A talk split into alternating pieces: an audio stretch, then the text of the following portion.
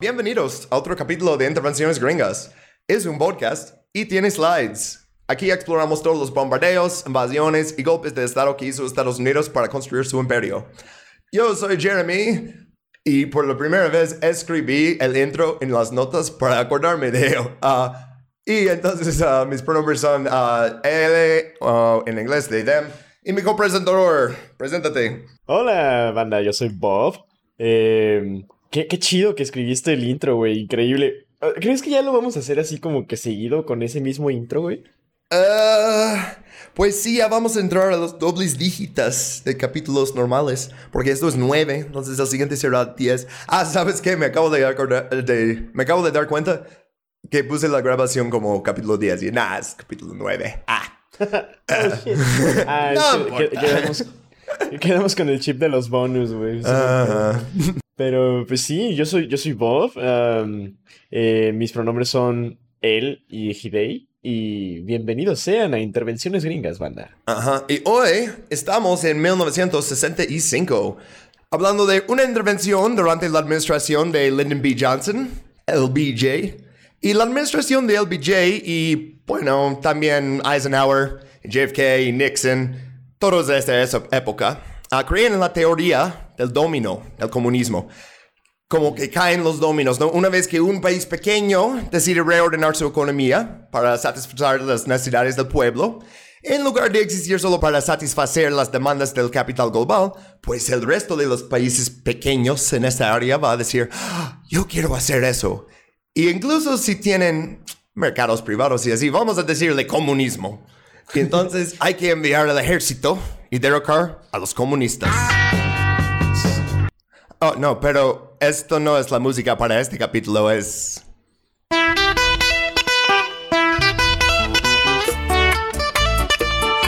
¿Por qué estamos en República Dominicana? La otra intervención para la teoría de dominio de comunismo de Lyndon Baines Johnson.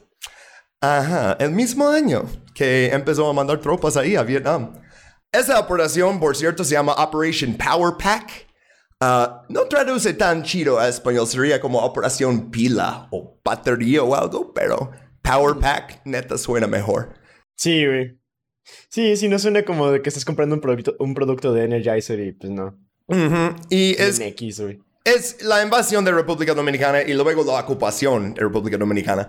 Y no fue la primera vez que Estados Unidos se fue allí. Y vamos a dar un poquito de contexto sobre las cosas del pasado, pero hoy especialmente vamos a enfocar en esta parte de la Guerra Fría, que fue la invasión de 65. De hecho, pregunté a mis papás, porque mis papás se acuerdan de uh, Vietnam, porque nacieron en los 50, entonces eran, bueno, niños y luego adolescentes durante la guerra en Vietnam. Entonces le pregunté a mi papá, que tenía 10 años cuando pasó esa invasión, le dije, oye, ¿te acuerdas de ver tal vez en las noticias o algo, o escuchar mi abuelo hablar de la invasión de República Dominicana me dijo, ah, no. y pregunté a mi mamá, me dijo, no, tampoco. Es que era un rapidito y aparte porque las noticias eran sobre Vietnam, ¿sabes? Eh, todos sabían que eso iba a ser el espectáculo y que República Dominicana iba a ser como un sideshow, ¿no? Ah. Fíjate, ahorita que lo mencionas, también cuando estaba checando los slides en la tarde, mi mamá lo mismo me dijo, ah, ¿estás viendo cosas de Vietnam en 1965? por cómo se ven los soldados y así, ¿no? sí, güey, justo por eso. Le dije, no, ma, es sobre República Dominicana. Dijo, no manches, ¿también estuvieron en República Dominicana? Por supuesto, varias veces. Y yo de mamá, no manches, ¿dónde no han estado? este, por cierto, hablamos de esta primera imagen aquí en el slide. Y son unos paracaidistas de la 82nd Airborne, para decirlo en español es octogésima segunda división paracaidista. Me van a escuchar decir 82nd Airborne y así. También se llaman All American. Originalmente eso era porque tenían miembros de cada estado, pero a mí me gusta pensar All American porque les mandan a todo América.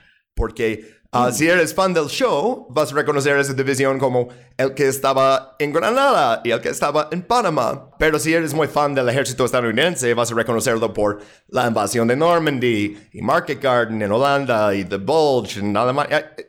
Ok, todo eso, ok, hicieron todas esas batallas famosas. Pero hoy en día los usan como tropas de asalto para invasiones así que no están tan planeados y necesitan llegar muy rápido y hacer muchas cosas. Uh, por eso existe esa división hoy. Ah, y encontré esta imagen en el Twitter oficial de la división y tiene, oh, Ajá, sí, tiene, como siete imágenes, hicieron todo un hilo. Puedo dejar eso en la descripción luego. Tenía la siguiente capción. La operación Power Pack fue una misión confusa durante una época confusa para nuestro ejército. Fue, de hecho, la primera operación de estabilidad verdaderamente moderna de nuestra historia. Para nuestros paracaidistas, la misión, las reglas del combate y el objetivo no estaban claros. Mm. Eso es lo que están tuiteando la división oficial. están diciendo, fuimos ahí y no sabíamos qué hacer y creo que no seguimos bien las reglas. Y ahí estamos, mira. Las instrucciones son... ¿Cómo es el meme de Instructions were confusing, I got my peanut stuck in a tree? sí, sí. ¿Cómo, lo traducimos por los que no... Este, uh, instrucciones no claros, uh, pene atrapado en uh, ventilador o algo así. Ah, ok, pero bueno... Lo, lo, que pasa es que ellos estaban tuiteando de eso porque apenas estaban dando como una estrella en bronce a un paracaidista que estaban ahí no, porque eh, no querían dar muchas medallas por ese, porque no querían admitir qué pasó. Vamos a ver luego exactamente los pensamientos de Lyndon Baines Johnson y cómo era políticamente esa invasión para él. Ah, pero antes de empezar con todo eso, vamos a hacer las noticias.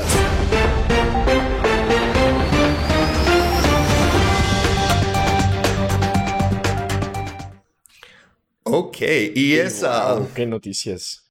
La gente siempre me pregunta, oye, ¿tienes miedo de reportar las cosas así? Yo, eh, bueno, historias así. Uh, por los que no están viendo los slides, uh, ok, Valentin Brooksmith es un uh, informante que colaboró con las autoridades federales en la investigación de la relación del expresidente Trump con el gigante financiero alemán Deutsche Bank. Y él fue encontrado muerto en el campus de un preparatorio en el vecindario El Sereno. Manches, qué denso, güey. Pero no le mataron ahí no hay, eh, no aparece en las cámaras que nadie entró o que alguien lleva un cuerpo. Ah, es muy misterioso. Sí, no manches, güey, qué densísimo, ¿no? Y aparte, si es así como un episodio de Criminal Minds, güey, qué pedo. Excepto en Criminal Minds investigan y en esto dice, los equipos de limpieza en la escuela Woodrow Wilson, ay, qué nombre, encontraron el cuerpo, ya sé, de Brooksmith justo antes de las 7 de la mañana, según el sargento Reed Perez, el Departamento de Policía Escolar de Los Ángeles, ¿por qué? hasta hay policía en las escuelas ahí, ¿no? Y Pérez dijo que las clases se reanudaron mientras los investigadores aislaban la escena. Uh, Brooksmith parecía no tener hogar, según Pérez. Solo dice eso. Y en Los Ángeles decir, oh, es un homeless cuando hay 100 mil personas en hogar en las calles y la gente está condicionado a verlos como infrahumanos. Entonces decir, ah, pues parece que era un homeless. Y lo aislamos, pero las clases siguen así, sacamos el cuerpo y nada, nada de fotos, salgan de aquí. Y eso de que siguieron las clases, güey, con un cuerpo ahí, güey, no mames, se me hace bien. No, pero dicen, según el capitán del departamento de policía, no había pruebas de juego sucio o circunstancias inusuales. no es inusual encontrar una persona muerta en una preparatoria sin ningún tipo de pruebas que, que digan que murió ahí de alguna manera, güey. Ah, aparte, uh, Brooksmith, eh, este Valentin Brooksmith, es hijo del ejecutivo de Deutsche Bank, Bill Brooksmith, y entregó un trozo de documentos confidenciales a las autoridades federales que estaban investigando la, la problemática institución financiera, según un perfil de 2019 en el New York Times. Su padre se había suicidado en 2014 y Valentin Brooksmith llegó a compartir los archivos de su padre con numerosos periodistas e investigadores del gobierno, incluyendo un viaje en una oficina del FBI en Los Ángeles. ¿Ok? Wow. Y uh, decía que tenían profundas conexiones con Rusia en el banco. y justo cuando está saliendo eso de alguien que estaba revelando conexiones con gente poderosa en Estados Unidos y Alemania y Rusia, Ah, pero nada, no, no hay pruebas de juego sucio. No, suena como. Suena más bien a que era homeless, güey. Entonces era algo que él mismo se buscó, porque pobre es pobre porque quiere, ¿no? Pero. se metió ahí porque hace, hace mucho frío en Los Ángeles, entonces se metió a una preparatoria, uh, evitó todas las cámaras y uh, se suicidó ahí de dos palos a la cabeza, ¿no? no sabemos exactamente cómo murió por, porque estoy como haciendo una broma, porque la forense no soltó ninguna evidencia o, foto causa de muerte. Ah, ok, pero sí, como dice uh, Zelensky, ¿no? Es, está bien, es normal, está chido. Wow, no manches, qué loco, güey. Ok. Y sí, güey. Lo que se me hace más cagado es justamente que, o sea, ¿tú, ¿tú qué crees, güey? ¿Tú crees que sí lo haya mandado a matar Trump, güey? No, güey, no quiero decir, oh, tal persona lo mandó a matar. Lo que me parece es que tenía enemigos poderosos. Y la manera de su muerte, la manera de uh, encargarse de, la investigación y así. Y, o sea, incluso cómo lo tratan los periódicos, ¿no? Porque la foto que escogió Los Angeles Times no está tan chido, o sea. Y la pusieron, no sé, muy hasta abajo. Y, ah, no sé. ¿Quién sabe? Vamos a encontrar... Hoy vamos a hablar de muchas cosas que descubrimos por archivos desclasificados de la CIA muchos años después de que pasaron. Y la gente no sabía esas cosas. Bueno, algunas personas sí, ¿no? Pero hmm. públicamente la gente no sabía esas cosas y se revelan después. Por eso me gusta hacer esos capítulos de historia, ¿no? O sea, de que tenemos ahora esos registros. No más con este artículo, no más lo puse en las noticias porque... Uh, qué raro, ¿verdad? O sea, mm, qué raro. Para nada, para nada es algo que pasa usualmente. ok. Uh, bueno, uh, hablamos entonces de República Dominicana. Pero, método socrático, ¿qué es una República Dominicana? Si ya no están hartos de este chiste. pues es el primer lugar en el Nuevo Mundo de muchas maneras. O sea, primer lugar colonizado, primer genocidio de indígenas, primer ejemplo de esclavitud transatlántico. Ah, y esclavitud de la misma gente primero, pero luego esclavitud transatlántico encima. Eh, no queremos hablar demasiado de conquista cada vez que visitamos un país latino. Quiero mencionar unas pocas cosas que ahí es donde llegó Cristóbal Colón. Eh, en su segundo viaje es cuando fundó la primera colonia española en el Nuevo Mundo, esa ciudad de Isabel. Entonces eso hace como las ciudades, aunque la cosa con Santo Domingo es que fue destruido y como reconstruido un par de veces, entonces cuántas partes de, de, la escoba puedes cambiar hasta que ya no es la misma escoba. Eh, bueno, ah, pero digo, las ciudades en República Latina, eh, si no quieres discutir, son entre las más antiguas en toda América Latina. ¿no? Ah, y también muchas de las cosas que vemos en la historia antigua de República Dominicana se repiten en otros países latinos. Y muchas de las cosas que vamos a ver en este capítulo uh, en los 60s van a repetir en los 70s y 80s y así.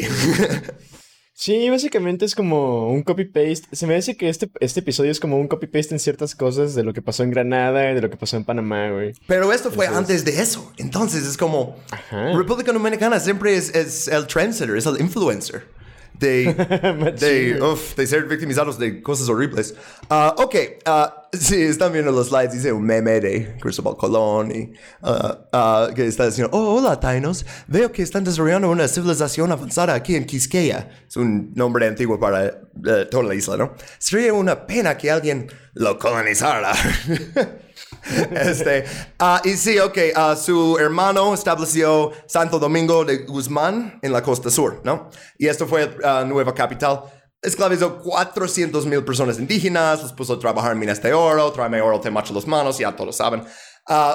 Unos 15 años después ya solo hay 60 mil tainos y 30 años después de eso quedaban unas docenas. Eso es genocidio. Ah, pero, uh, no olvidamos esclavitud porque 1501, Fernando y Isabel concedieron por primera vez permiso a los colonos del Caribe, específicamente aquí, para importar esclavos africanos. Ah, ok, ah, pero hablamos de algo bastante chido. Primer gran revuelta de esclavos en América fue en Santo Domingo. Yeah. Yeah. Este, Otra vez en setting, güey. Ajá, 1522, plantación de azúcar del almirante Don Diego Colón hijo de Cristóbal Colón. Ajá. Qué chingue su mm. Ok. Uh, ok, hablamos un poquito de uh, esos uh, jefes indígenas que puse aquí. El primero es uh. One of those. Él recibió a Cristóbal Colón tras el naufragio de la Santa María, ¿no? Permitió a Colón establecer el sentimiento de la Navidad cerca de su pueblo. Y se negó a aliarse con los otros uh, caciques, ¿no? Los otros jefes, que intentaban expulsar a los españoles, ¿no? O sea... Quiero ser tu amigo. Me encanta la bachata, qué Este, pero uh, sí, el otro que está ahí abajo, y él va a ser un poquito más importante porque van a prestar su nombre y su mm, esencia por el movimiento que vemos en los 60 Y esto es, le dicen Enriquillo, pero uh, también vi su nombre escrito como uh, Guarocuya. No, pero los en español le dicen Enriquillo. Y él se rebeló contra los españoles entre 1519 ah, y 1533. Entonces, eh, muchos años, mm. primer, primer vato en hacerlo en Nueva América Latina, ¿no? República Dominicana, ¿eh? y pues ya, es, un héroe nacional, ¿sabes? O sea, hay, hay estatuas de él en República Dominicana. También hay estatuas de Cristóbal Colón. Entonces, uh, en conclusión, es una teoría de contrastes, ¿no? Pero, uh, sí, como pero, pero sí, Enriquillo, eso va a ser importante. Uh, pero, ok, ya podemos terminar con esta parte. No más quería explicar unas cositas. Hablamos de todo el periodo colonista, pero lo vamos a echar bien rápido porque es... voy a hacer unos 400 años en este siguiente slide. Rapidísimo. Huevo. Pues los británicos también querían meterse. Francis Drake, un, una pirata inglés, no sé si era Pirata de la Reina, no me importa. Pirata. Uh, capturó Santo Domingo en... Creo que era eh, Corsario. Ajá, sí. En 1586, ah, ¿no? Y España le pagó el rescate. Y se fue a hacer como más cosas de piratas de Caribbean. Eh, ah, pues lo demás de Europa vio eso y dice, wow, España no puede proyectar poder militar en sus colonias, en el Nuevo Mundo. Vamos a ir a chingar, ¿no? Y pues, los primeros franceses atacaron y ocuparon parte de la, la parte occidental de la isla lo que hoy es Haití, en 1625, ¿no? España logró retomar todo en 1654. Oliver Cromwell, boo, llegó 1655 y intentó capturar toda la isla por Reino Unido y no pudo y se fue a conquistó Jamaica. Huevos. O sea, incluso los británicos que conquistaron Jamaica querían conquistar República Dominicana porque dicen, este es el mejor lugar. Este, esta isla aquí no vamos a encontrar mejor lugar para colonizar. Nos conecta con todo, tiene muchos recursos, eh, muchas cosas, muchas this cosas. is brilliant, but I like this. Eh, ajá, sí, ajá. Uh, los franceses hacen Santo Domingo, Saint Dominique, eh, en 1795, ¿no? Entonces, ok, ya es francés, pero de hecho es como botín de guerra, no tratado de Basilea. Uh, ok, no, vamos a divagar en historia europea porque no nos interesa tanto aquí. Ah, porque lo mantiene hasta 1809 y esto es cuando entra la época que le dicen España boba. porque ya es colonia española, pero este siglo, 1800 y tantos, ¿no? Siglo XIX, más bien. Esto es, a lo mejor, si estás escuchando esto desde Latinoamérica, o bueno, si eres latino, a lo mejor tu país ganó su independencia en esa época. No, es cierto para México, es cierto para Chile, uh, es cierto para... Ah, no sé qué más exactamente, pero sí, eh, eh, eh, ese periodo es, también es cuando se declaró la doctrina Monroe, que Estados Unidos dice, wow, mira todos estos nuevos países independientes que ya no van a ser parte de ningún imperio, España ni nada. Ah, pues son míos, ¿no? y pues tuvo este vamos a ver eso mucho en este capítulo, un golpe de Estado. En 1821, ah, el vicegobernador despuso al gobierno, proclamó la independencia. Chido, ¿no? Y fue conocida en esa época como la República de Haití Española.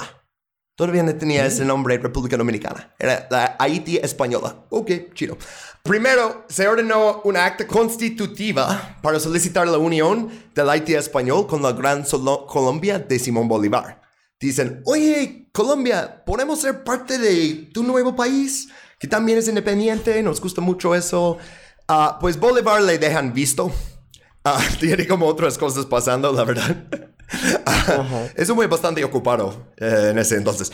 bueno, eh, entonces presidente haitiano, Jean-Pierre Boyer y Núñez de Cáceres, eso es el líder de República Dominicana o Haití Española. Ah, decidieron unir la isla. Dicen, ok, vamos a estar mejor juntos, ¿no? Uh, entonces Boyer tomó posesión formal de Santo Domingo 1822. Ah, y su primer acto público fue la abolición de la esclavitud. Genial. Y eso está bastante padre. Es como, ok, pues ahora somos como parte de Haití y no tenemos independencia así como de los españoles y franceses que viven en este lado o este lado. Ah, pero, ok, liberación de los esclavos está chido. Y prometió tierras a todos los liberados ah, para que pudieran dedicarse libremente a la agricultura en hectáreas donadas por el Estado. Yes. Dice, vamos a terminar eso y todos van a tener igual tierra. Ah, no terminó así, obviamente. pero bueno, Boyer después se declaró presidente de por vida. y es uno de los primeros dictadores caribeños también que empieza a comportarse. República Dominicana siempre, o sea, siempre, siempre van a hacer ese número. O sea, hay, el primero que dice presidente por vida, ya todos este van a cumplir mis. Ah, bueno, ok. Ah, en 1842 surgió una insurgencia. Ya estamos llegando a la época moderna, ¿no?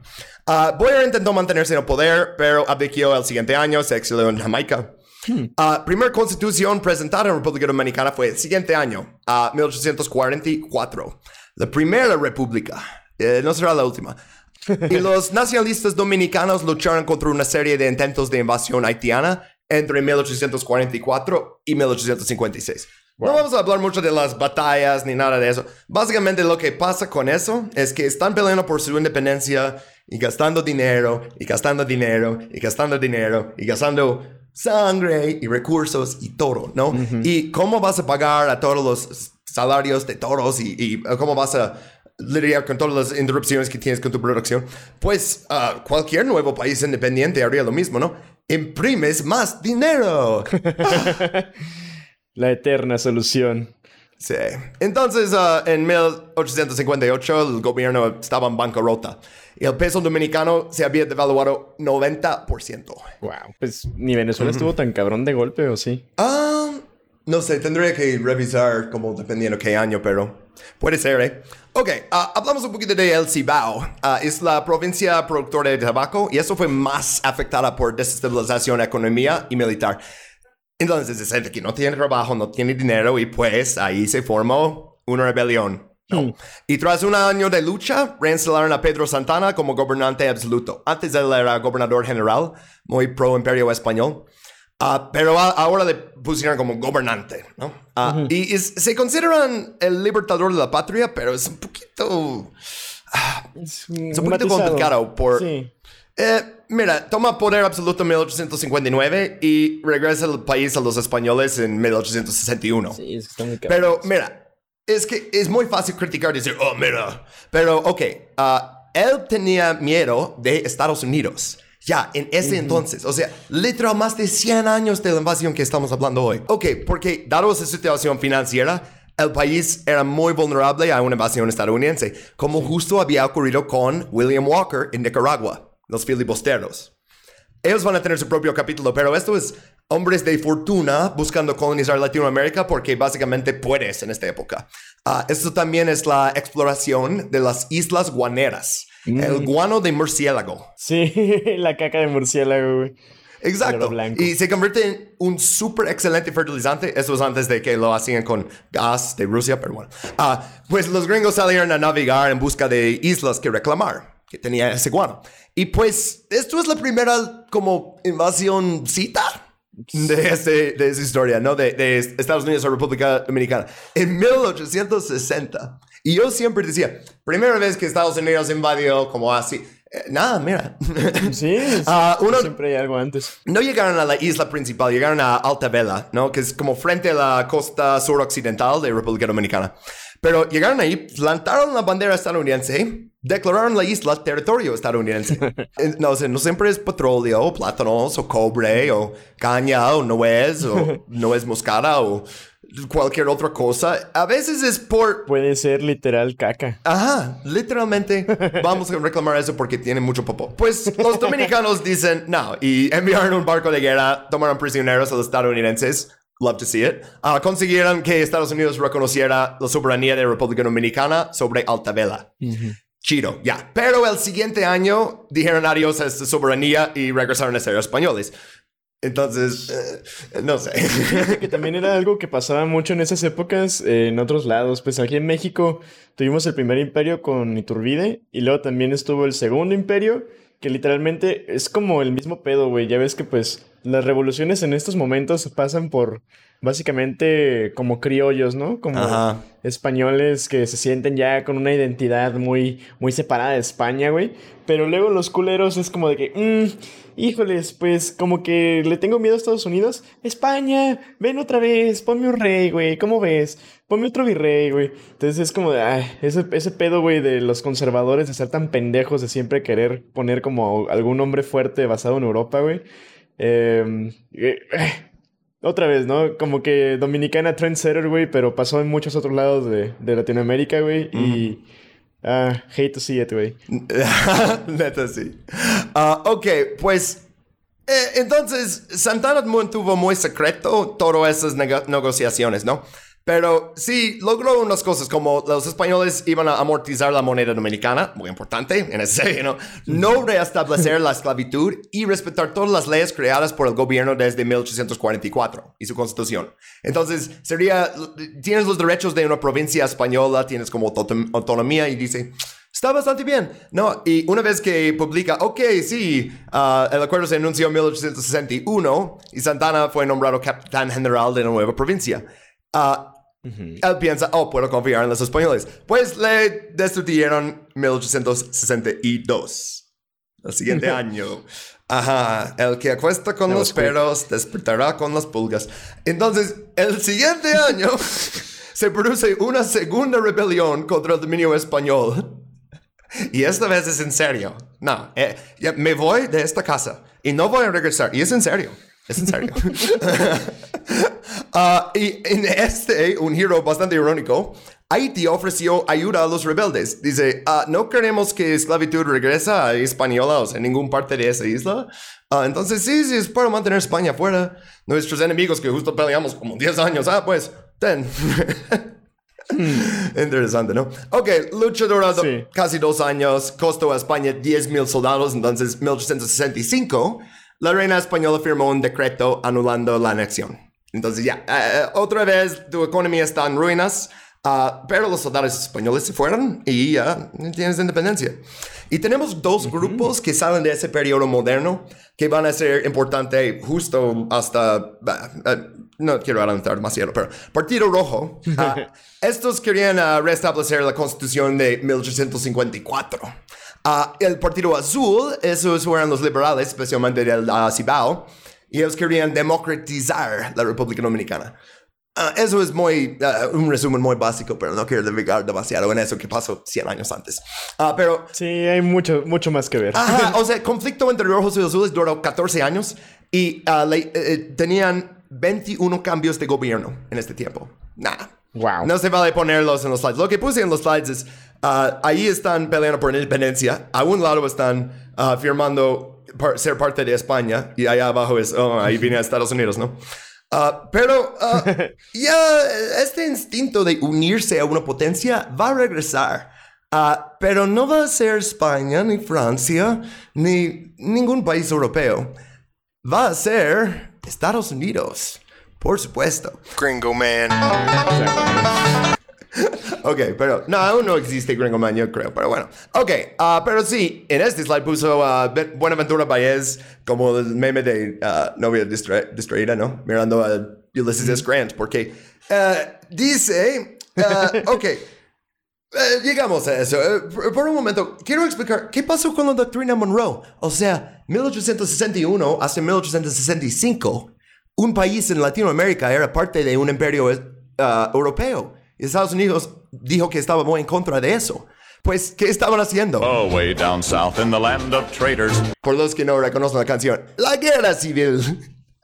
Por cierto, la letra es, eso es una canción de los soldados de la Unión, o sea, del norte, uh, que tomaron de una canción del sur y cambiaron la letra.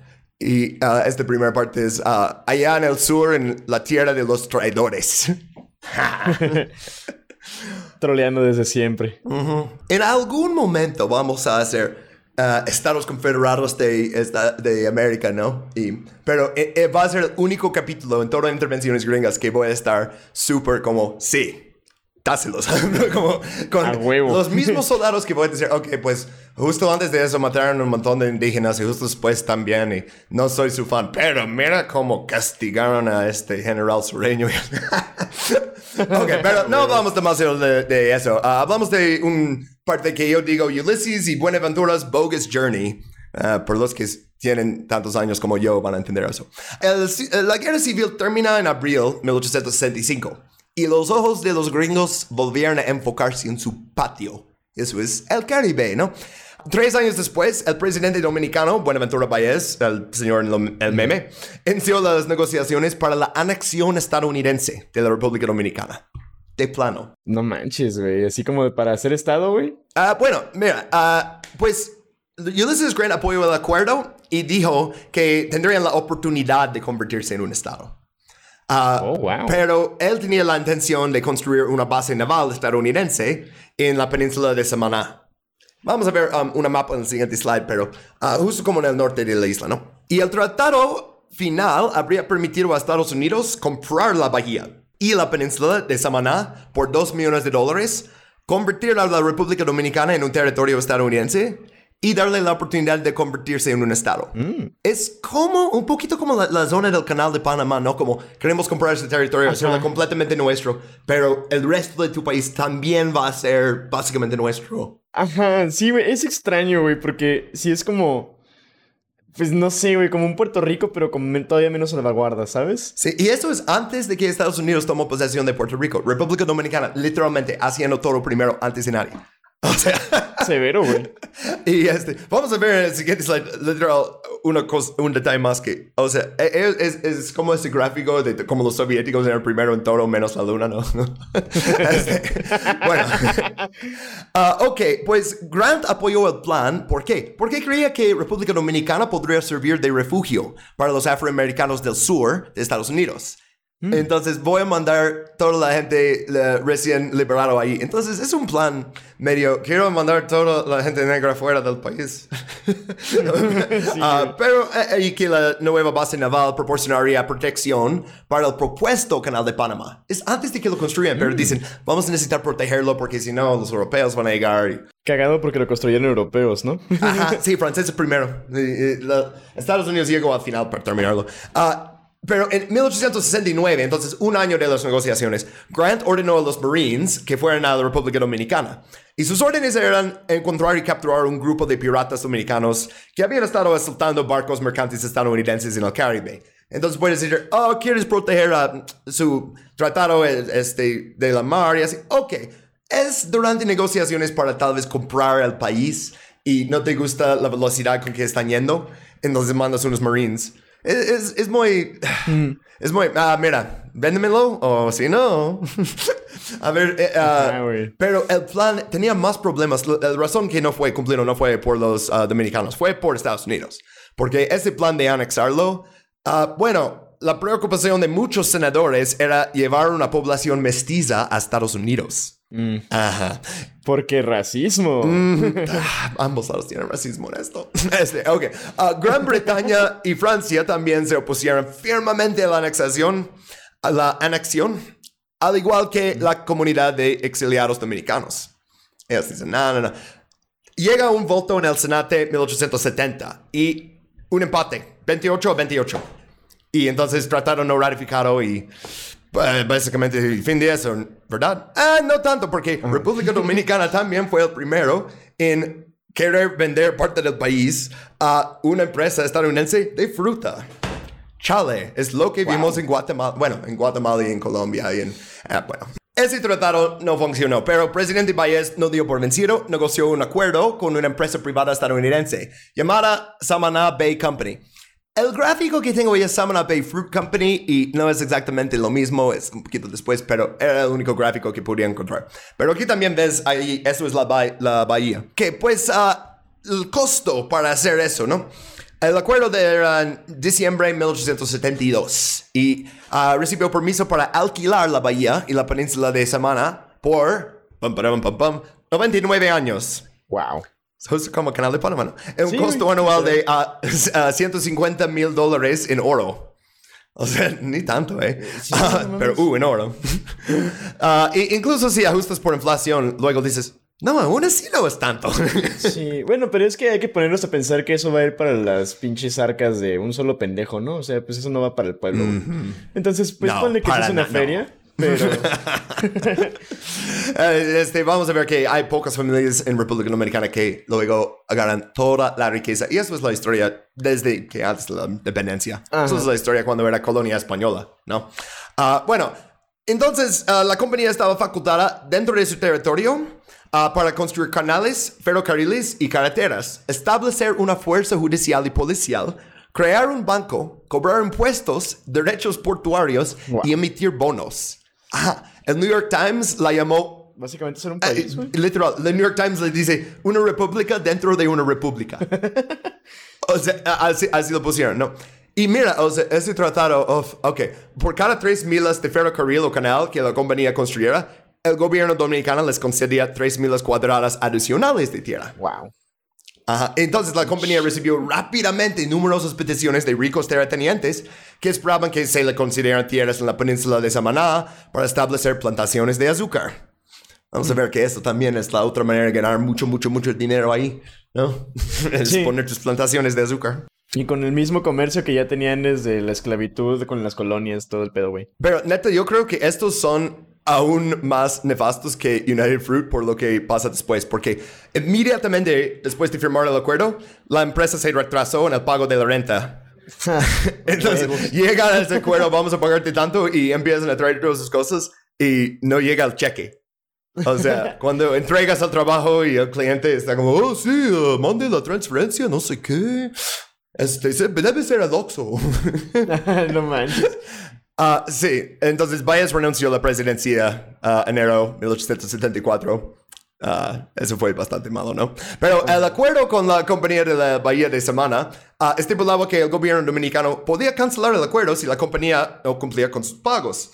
Y la nueva administración dominicana, uh, bajo Ignacio María González, ¡pum!, lo hizo. Dice, no estás pagando, ya, salte de aquí. Entonces, la, la Samana Bay Company, compañía de Bahía de Samana, uh, solicitó al gobierno estadounidense que interviniera a su favor. Justo como United Fruit en Guatemala. Pero terminó diferente esa historia. La administración Grant se negó. este, pero uh, luego, en 1897, otra vez consideraron la posibilidad de anexionar Samaná, no más Samaná, no toda la, república o toda la isla esta vez, pero uh, después tuvieron la guerra hispano-estadounidense y agarraron Cuba y ya no necesitaban eso. Establecieron su base naval en la bahía de Guantánamo. Y mm. ninguna cosa mala pasó ahí otra vez. Excepto que toros, literal toros. Ah, ok, puse también, eh, eh, vamos a leer una sección, no todo, pero una sección de ese periódico que puse ahí desde el tiempo. Y por cierto, por los Patreons van a ver que hasta abajo tiene A Spiritualist Vision. Es esa época en Estados Unidos que la gente está hablando con fantasmas por el fluido magnético que tiene. ok. los mormones también. Esa empresa, eh, el líder era Joseph Fabens. Él dio una entrevista a, a, ese y estaba intentando conseguir apoyo por la invasión estadounidense. Y el señor, el señor Fabens dijo además que si el líder de los Estados Unidos tomaba posesión de Santo Domingo, crecería una ciudad en la bahía de Samaná que drenaría La Habana de todos sus grandes comerciantes. sería la maravilla de las Antillas. Y está hablando de, oh, luego, tengo amigos en Cuba que están cansados de Cuba y tan pronto como la bandera americana se desplegara ahí, se van. Mm. Interesante ese, ¿no? Porque vamos a ver esa imagen varias veces en los siguientes slides. Ah, ok.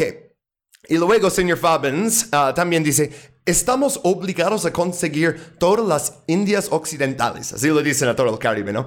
Y a construir un ferrocarril por la península de Florida y a lo largo de los Cayos que debería conectar con un transbordador de vapor a través de las 65 millas del estrecho de Florida, mientras otro ferrocarril atravesaría toda la longitud de Cuba. Un segundo transbordador cruzaría los 35 millas de paso al Barbolento, así una serie de ferrocarriles y transbordadores y conectaría Dominica así lo decían República Dominicana, los dicen Dominica, con Puerto Rico y toda la serie probada de Islas Vírgenes y de Barlovento y Trinidad y el continente de América del Sur. Wow. Se neta se estaban yendo full steam en esto, güey. Qué pedo. Esto es la imagen que vamos a conquistar toda esa tierra. O sea, solo menciono porque, número uno, es ridículo porque no pensaron en aviones todavía. No, no pensar, pues con un avión lo puedes hacer mucho más fácil. O un barco o algo, ¿no? Pero eso de ferrocarriles y así. Ah, pero sí también dice en este artículo un vocabulario que nomás me parece interesante. La cuestión dominicana. y cuando le dicen así, ¿no? Como la cuestión. ¿Qué hacemos sobre la cuestión? Así eran los jóvenes turcos con la cuestión uh, asiriano y armeniano, ¿no? la cuestión. Ah, sí. Entonces, qué bueno que esto no pasó, pero no van a estar libres mucho tiempo. Vamos a hablar de esa intervención mucho más a profundidad. Estoy hablando de la primera intervención en, en uh, República Dominicana, que duró de 1916 hasta 1924. Hmm. Vamos a hablar mucho más de eso en una serie que vamos a hacer luego de todas las guerras bananeras juntas en contexto. Yes. Porque neta, es, es como medio ridículo eh, separar las guerras bananeras. Lo vamos a tener en una serie de dos o tres partes, pero uh, ahorita no, pero vamos a mencionar unas cosas. Uh, si estás viendo los slides, ves la bandera estadounidense en una fortaleza en República Dominicana. Y es la fortaleza Osama en Santo Domingo. Es como la más importante, ¿no? Muy viejo. No tiene que ver con Bin Laden. No. Osama, Osuna. Bueno, uh, eso ni fue la primera vez. La primera vez que subieron la bandera ahí fue a 1904. Pero eso fue... Eso fue tan estúpido que básicamente unos soldados gringos decidieron invadir la isla, eh, no más la fortaleza por su cuenta entraron, subieron la, la bandera y se fueron. Uno se disparó en el pie. No manches. Pero no había como otras casualidades como, ah, subimos bandera. Ah, pero sí, 12 años después lo hicieron de nuevo y esta vez la bandera se quedó ahí 8 años, ¿no? O sea, mm. eh, otra cosa, ¿no? Y, pues Estados Unidos estaba mandando fuerzas, o sea, como vamos a mandar unos barcos como muestra de poder ah, y, Marines y así como eh, ni van a desembarcar pero van a estar ahí en los barcos ¿no? en 1903 en 1904 lo hicieron dos veces para apoyar al gobierno y estaban cambiando ese es cuando había una serie de golpes de estado de vicepresidente contra presidente, general contra vicepresidente, otro general contra ese hmm. general. Ah, y este, Juan Isidro Jiménez estaba en eso, durante eso. Uh, pero Toma el poder por segunda vez 1914. Ay, números. Ah, y Woodrow Wilson le exigió ciertas condiciones con su nuevo gobierno, si no iban a tener problemas. Ah, y son tan culeros, son tan culeros. A ver, ¿quieres leerlos tú, Bob? Eh, Son esos ah, justo aquí en las notas. Ok.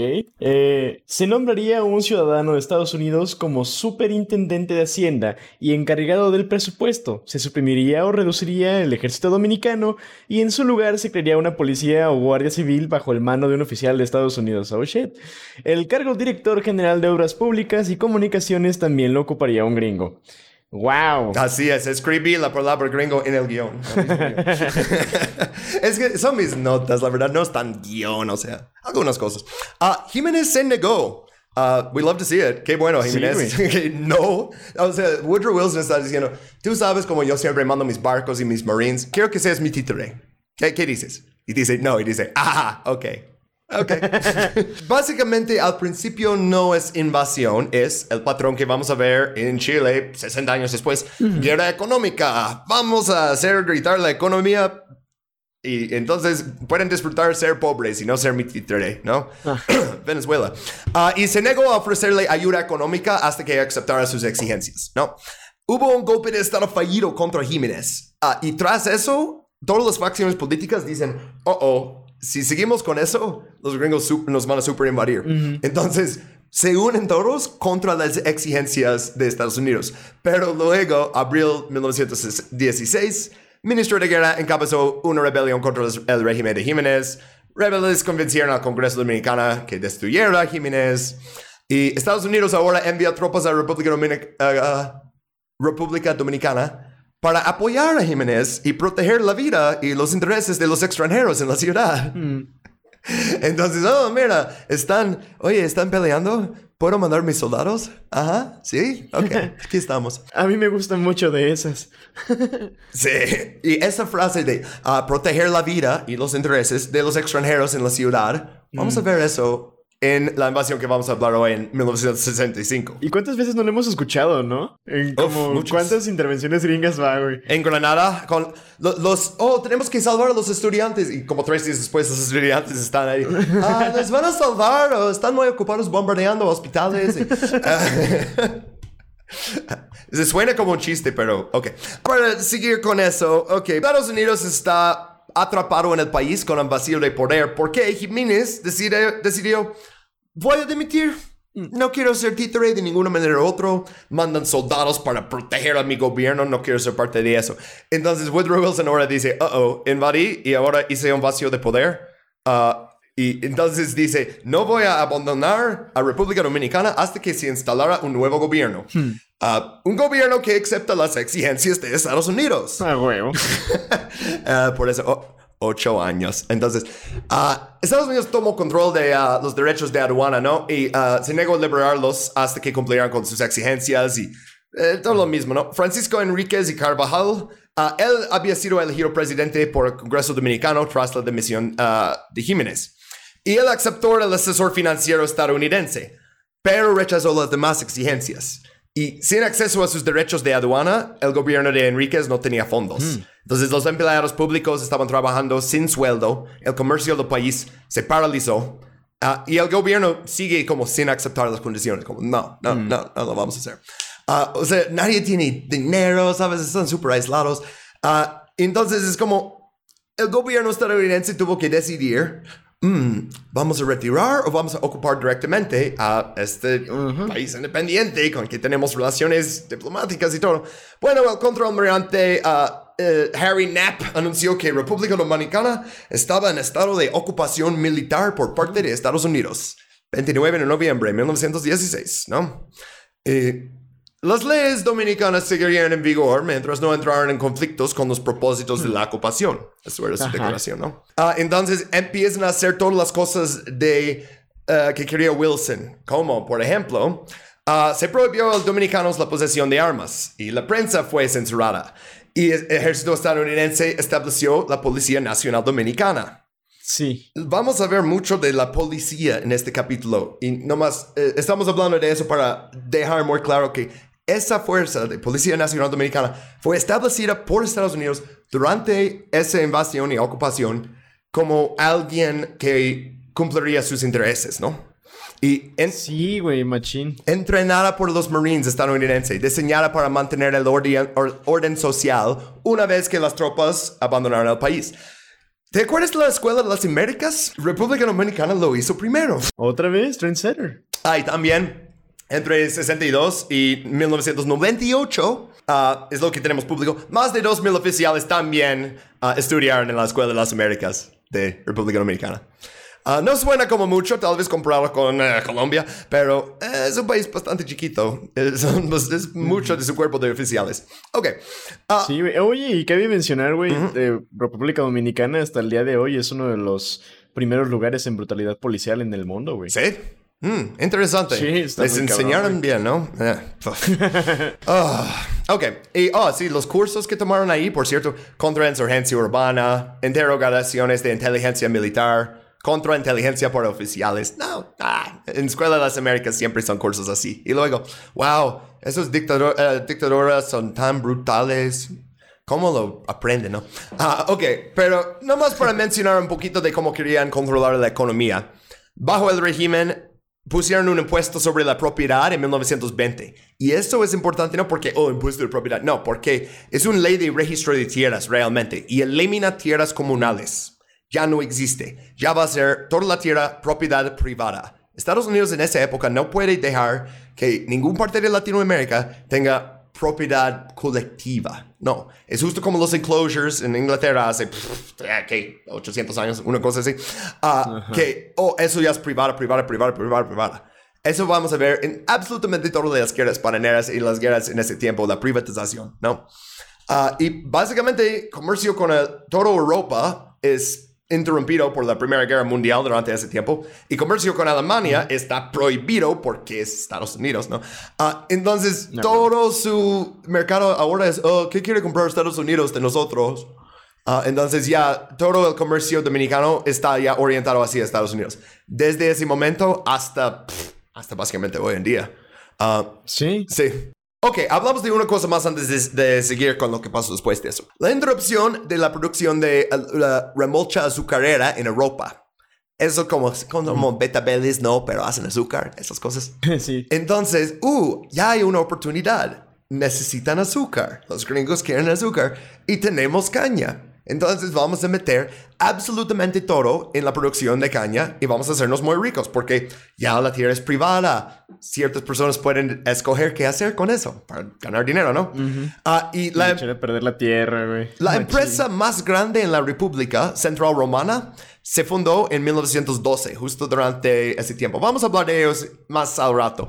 Cuando se va de la República, 1924, se van todos los gringos, y parcialmente es porque Warren G. Harding ganó la presidencia diciendo, yo creo que Wilson es estúpido por meternos ahí, voy a sacarnos de ahí.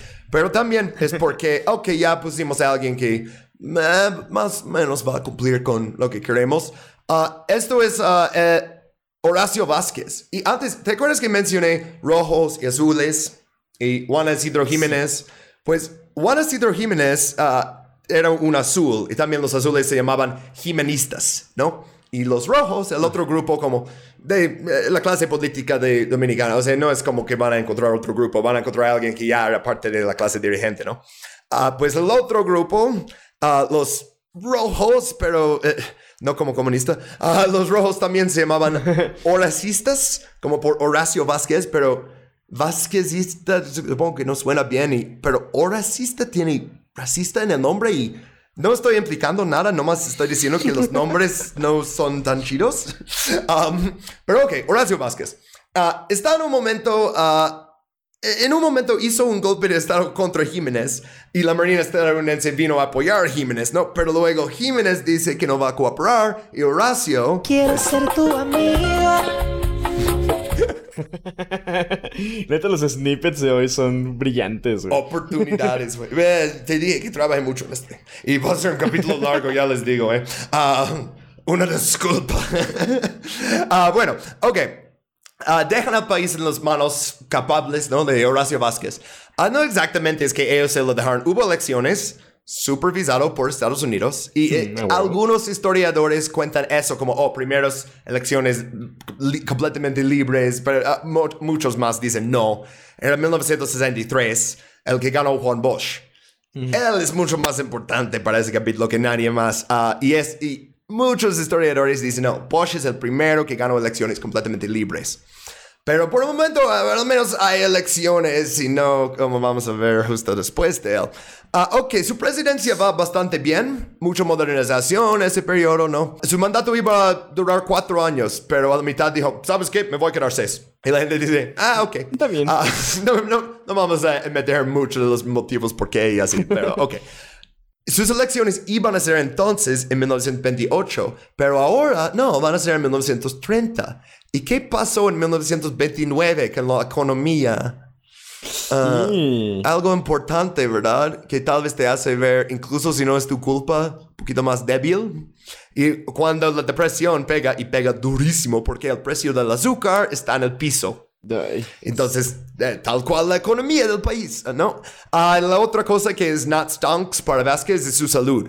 Porque las elecciones iban a ser mayo 1930 y su partido no estaba seguro que él iba a poder postularse. Porque seis días después de aceptar presentarse, uh, tuvo que salir del país en un viaje de emergencia a Baltimore, en Estados Unidos, uh, por una peligrosa cirugía para extraer uno de sus riñones. Wow. Y dicen, uh oh, uh, y eso es hace 100 años. Uh, sí, no, esas cirugías son muy nuevos y están como, uh oh, exacto. pero ahora podemos presentar a los primeros dos villanos de este capítulo de Historia Dominicana. El licenciado Rafael Estrella Oreña, vamos a nomás decirle estrella después, al líder principal del Partido Republicano y el jefe militar, un hombre que no necesita presentación para los dominicanos, el jefe militar Rafael Leonidas Trujillo Molina. Trujillo. Trujillo. Horacio Vázquez había nombrado a Trujillo comandante de la Policía Nacional Dominicana. ¿Te acuerdas de eso? Que fue fundado durante la invasión por Estados Unidos y entrenado por los Marines. Ok, pues él fue el comandante en 1925, justo cuando se van. Nombrado general de brigada en 27 y en 28 Trujillo reconstruyó la policía y el ejército como un cuerpo armado independiente bajo su control. La policía y las Fuerzas Armadas. Wow. ¿Ves dónde voy con eso? Incluso si, nunca uh, habías uh, enterado de ese nombre, dices, uh oh. sí, ya sabes que va mal algo, güey. Que algo está podrido. Trujillo no puede tomar el poder tan directamente, ¿no? Necesita por lo menos la apariencia de algo democrático. Sí. Uh, entonces colaboró con Estrella en el golpe de Estado contra Vázquez en febrero de 1930. Y eso era el tratado. A cambio de que Trujillo dejara que Estrella tomara el poder, Estrella permitiría que Trujillo se postulara a la presidencia en mayo. Tú vas a ser presidente o puedes ser tu vicepresidente. Ok, chido. Y entonces Estrella trae sus uh, rebeldes hacia Santo Domingo y Vázquez ordenó a Trujillo que los reprimiera. Y Trujillo mantuvo a sus soldados en sus cuarteles. Entonces permite básicamente que los rebeldes de Estrella tomen el capital sin oposición. 3 de marzo, Estrella fue proclamado presidente y Trujillo fue confirmado como jefe de policía y el ejército. Hmm. Y se convirtió en el candidato presidencial. a le decían a Coalición Patriótica de los Ciudadanos. Ok. Ah, y e, Estrella era su compañero de fórmula. Y ok, hablamos de esos elecciones. Ganaron 99% del voto dominicano. Wow. ¿Cómo es posible? Legítimo. No es posible. Literal, eso es eh, eh, ok, pero sí, elecciones, ese es cuando uh, si alguien sale para demostrar por un candidato distinto al que controla la policía, el ejército, te golpean, ¿no? Eso es normal en elecciones. O te atropellan con uno de sus Packards, de sus coches viejos. No, no, no es normal. Sí, ganó las elecciones y escribí aquí de forma aplastante, porque así era todo con él. Forma aplastante, de aplastarte, ¿no? Ah, y digo Trujillo porque Estrella ya está en el asiento de atrás a partir de este momento. Es como, también apareciendo en esa película. Es como, no, ya es Trujillo. Ya estamos llegando a la, época del Trujillato. Y como este señor que vino de la policía y ejército dominicana, que fue entrenado por Estados Unidos, Ah, fue tan influenciado por eso que hizo su propia organización paramilitar que se llama la 42. Y 42, algo que ver con Estados Unidos. Yo soy de Nueva York, entonces inmediatamente pienso, ah, calle 42, Times Square, centro de la ciudad. No. Mariano Rivera, el mejor lanzador final de New York Yankees, de Panamá, por cierto. Ah, no, tampoco. Ah, el regimiento de los Marines que ocupó el país. Wow. los Marines que le entrenaron cómo ser cruel, cómo tomar el poder y cómo oprimir a todos que están en tu oposición. Quería simbolismo, ahí está tu simbolismo, ¿no? Sí. Sí, ok, pues ah, vamos a explicar al Trujillato que era 30 años en un solo slide porque queremos llegar ya a la Guerra Fría y... Ah, pero esto también es una intervención gringa en, en, República Dominicana y vamos a ver por qué. Pero ok, primera imagen en este slide es un ride, ¿no? Un aventón que Trujillo disfrutó mucho. Y el último imagen, pues no tanto. si, no lo puedes ver, está llena de balas el coche. Ah, ok, pues eh, eh, explicamos un poquito de lo que pasó al, principio, antes del asesinato, ¿no? Justo después de su toma de posesión hubo un huracán. Un huracán bastante fuerte, ¿no? Destruyó muchas cosas en la isla. Entonces tomó la única medida racional para paliar el desastre. Puso la República Dominicana bajo la ley marcial. Wow. Y reconstruyó Santo Domingo como Ciudad Trujillo en su honor. Ah, también, o sea, este puso todo en su nombre. Literal, había una calle en el capital, en, Ciudad Trujillo ahora, con una estatua de él en la ciudad que ahora lleva su nombre. Hmm. Estoy enfrente de la estatua de Trujillo, está en la calle Trujillo, en la avenida Trujillo, en la ciudad Trujillo. Nerón, ¿eres tú? Rebautizó la provincia de San Cristóbal como Trujillo. Entonces es como, es un poquito como México y Estado de México, ¿no? Eh, si, no eres de, si no eres de México, la Ciudad de México y el Estado de México son dos diferentes lugares. Muy confusos. Uno no está dentro del otro, pero los dos se llaman México. Y están dentro de la República de México.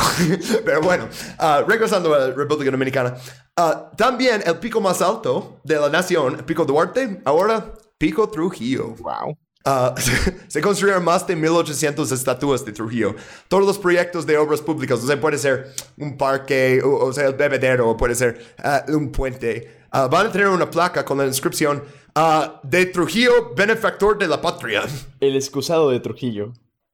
sí, ahí está. Pero ah, eso solo es ah, oficialmente que le dicen benefactor de la patria, porque oficialmente le decían el Chapitas. y esto es por tantas medallas que tenía siempre. O sea, este güey es como el, prototípico dictador latinoamericano, pero aunque mucho más cruel que incluso algunos que estás diciendo, no, en mi país hubo uno más cruel. No estoy seguro. Sí, dudable. No estoy seguro. Que, oh, también lo decían el chivo por su fama de, trigger warning, depredador sexual. Mm. Creo que él es de los más exagerados de malo. Debo dar unos ejemplos del Trujillato. Septiembre de 1937 recibió una delegación nazi y aceptó públicamente un ejemplar de Mein Kampf enviado por el propio Führer. Y el siguiente mes tuvimos la masacre de Perejil. Y esto es cuando Trujillo ordenó el asesinato de decenas de miles de hombres, mujeres y niños haitianos que vivían en la región de Cibao. O sea, dice, vamos a cerrar la frontera y vamos a matar a todos que están aquí. Y están huyendo para la frontera y uh, sus tropas están matando gente mientras uh, corren por sus vidas. Uh, y lo dicen, masacre de Perejil, esto es un detalle súper oscuro, pero es un shibboleth eh, como los eframitas y los gileaditas, si mm. conocen su Torah. Ah, bueno, los haitianos no podían pronunciar la palabra bien perejil, entonces eh, les pedían a decir la palabra y si lo pronunciaban mal les mataban. Supuestamente, es muy difícil saber si esta historia es cierta o leyenda, pero de ahí viene el nombre popular. Entonces, sí. Ah, sí. Y bueno, uh, él dijo, oh no, Haití apoyaba a exiliados dominicanos que querían invadir el país y derrocarme. No, es muy, eh, es lo mismo false flag de Hitler. Es, como que Hitler mandó unos uh, enviados para explicarle cómo hacer eso, ¿no? Sí, básicamente, güey, no manches, porque son las mismas tácticas, güey. Y también es lo mismo que vimos con Madison Grant y todo ese pedo. Capítulo bonus, van, escúchenlo. ah, sí. Bueno, uh, el generalísimo, porque por supuesto es un generalísimo, se quedó en poder sin intervención de Estados Unidos durante 31 años uh, por dos cosas. Número uno, más importante, ser anticomunista. Hmm. Si quieres mantener tu poder, tienes que ser anticomunista. Y número dos, más importante aún, permitir la extracción de recursos por empresas estadounidenses. Si haces esas dos cosas, puedes tener la dictadura más fea en el mundo y no importa. No importa nada. A Estados Unidos no le importa nada más que tus recursos naturales. Y que eres anticomunista. Eh, sí. Eso es muy importante. Tienes que, incluso si tú no eres comunista, tienes que ser anticomunista. Vamos a ver eso con Juan Bosch. Que dicen, ah, no es comunista, pero no es suficientemente anticomunista. Necesitamos a alguien de la policía que entrenamos que va a oprimir a todos, ¿no? Uh, Trujillo, aparte, aparte de ser dictador, es más bien como un jefe de la mafia. O sea, ah, eh, eh, todo era como dame mi parte, ¿no? O sea, se, llevaba un impuesto de todo. Incluso dice a, los proxonetas, me tienen que dar cual, tan, tal porcentaje de uh, lo que ganan de prostitución. En o, sea, o sea, eso es Tony Soprano. Eso es Michael Corleone. ¿Sabes? o sea, y en un momento tomó como, tenía un momento de nacionalismo, ¿no? Y nacionalizó industrias que eran propiedad de monopolías estadounidenses. Pero no lo hizo para dar tierras a trabajadores, nada. No, lo hizo por él mismo y su familia. Entonces Estados Unidos dice, ah, mira, tuvieron que nacionalizar eso, pero a ver, ¿cómo es su sistema y su economía? ¿Quién tiene la riqueza? ¿Quién tiene el poder? ¿Es lo mismo? Ah, ok, ok. Está bien. Huevo, con eso. Está bien. Con que no se lo dé la gente. Si no son comunistas. Sí, si no son comunistas. Uh, pero luego Trujillo empezó a como extender, uh, como jugar demasiado su mano, ¿no? Porque asesinaba mucha gente en su propio país, pero cuando intentaba asesinar gente fuera de su país, es cuando eventualmente, no inmediatamente, pero eventualmente ya se enojaron con él. Uh, el primero de eso era el asesinato de Jesús María de Galíndez. Y él era una nacionalista vasco. Y él había huido a la República Dominicana después de la Guerra Civil Española. Y luego tuvo que huir de República Dominicana a Nueva York porque cayó en desgracia con Trujillo por investigar su administración. Pues eso no importó porque Trujillo lo hizo secuestrar y asesinar. Verga. En Nueva York. Con su nueva... Tenía muchas eh, agencias de inteligencia. Quería formar básicamente su propio CIA para hacer asesinatos en el extranjero. Ah, pero Trujillo es anticomunista y pues no importa con Orlando Letelier, aunque eso fue mm, como eh, casi 20 años después. Ah, entonces, otra vez, República Dominicana haciendo asesinar a un disidente dentro de Estados Unidos y no les importa porque eres anticomunista. Haz cuenta que Trujillo es la Charlie de Emilio, pero de los dictadores latinoamericanos. todos van a copiar, aunque todos piensan que son distintos, ¿no? Y así, pero bueno. Ah, en 1959, el mismo año de la Revolución Cubana, entonces Estados Unidos ya está viendo de otra manera Latinoamérica, ¿no? Uh, bueno, unos exiliados dominicanos lanzaron una invasión de República Dominicana desde Cuba. En vez de exiliados cubanos invadiendo Cuba desde Estados Unidos, es uh, exiliados dominicanos invadiendo República Dominicana desde Cuba. ¿No? Como, bueno, uh, ok, pero eh, están intentando derrocar a Trujillo y él lo ve como, ah, pues sí, les dije a todos que estaban intentando derrocarme y pues mm, todo este intento del golpe fracasó, igual que lo de Playa Jerón, pero bueno. Uh, sus líderes fueron, espera, lanzados desde aviones al mar en 1959. Eso es en 73 en Chile, ¿no? Uh, uh, uh, investigando este capítulo vi tantas cosas que pensé, eso es exactamente lo mismo que otro capítulo. No, pero primero aquí. Y peor. hubiéramos hecho, la verdad, de haber sabido todas esas cosas antes de echar una semana y media de investigación, hubiera hecho ese capítulo primero. Porque, neta, o sea, ves aquí todos los patrones que vas a ver, etc. Ok, si estás viendo los slides, ves un señor enfrente de la bandera venezolana y dices, ¿quién es él, no? Es uh, Rómulo Betancourt. Lo dicen padre de la democracia venezolana. Y pues Trujillo intentó asesinarlo en 1960. Y eso fue demasiado incluso para los gringos. O sea, ya. Uh, Betancourt apoyó esa invasión fallida de 59 y en el mismo año 1960, Venezuela publicó un reporte sobre la situación pésima de derechos humanos en la República Dominicana. Entonces Trujillo decide, quiero venganza, voy a asesinar uno de los hombres más queridos de este país. Ah, pues, ok. Organización de Estados Americanos denunció oficialmente a Trujillo por el intento fallido. Explotaron su coche, él no estaba dentro del coche, todo bien. Estados Unidos decidieron hacer gritar su economía de nuevo. Cortaron los lazos diplomáticos, bloquearon las importaciones, incluyendo el petróleo. No vamos a dejar que petróleo pase a su país. A ver cuánto duren. Este, la administración de Eisenhower también redució drásticamente la cantidad de azúcar dominicano que importaron. Todavía necesitamos tantito, eh, pero vamos a bajarlo mucho, ¿no? Pero la economía de la República depende de eso más. Estados Unidos tiene almacenes con uh, comidas básicas, ¿no? Pero bueno, Trujillo podría haber soportado las sanciones, es un dictador multimillonario. ¿Qué le importa realmente si su gente sufre? Pero para él es más, uh, ya todos me denunciaron oficialmente, ya no van a soportarme. muy insultado, ¿no? Y decidió cambiar su política para vengarse a Estados Unidos y buscar nuevos amigos. Amigos en el este. Hmm. Amigos de... Ah, fue asesinado menos de un año después. Sí. Ah, sí, es que justamente era eso, güey, porque Trujillo, eh, pues a todo el mundo le, le cagaba, güey, le caía mal absolutamente a todos. Creo que fue quien, Eisenhower, que dijo que Trujillo era un hijo de perra, pero era nuestro hijo de perra. Entonces. Ah, sí, suena algo que diría Eisenhower, ¿eh? sí, güey, esa era la única razón por la que en realidad todo el mundo aguantó la mierda de este güey. Porque absolutamente todo el mundo lo odiaba, güey. Pero no puedes intentar asesinar a Romulo Betancourt. O sea, no.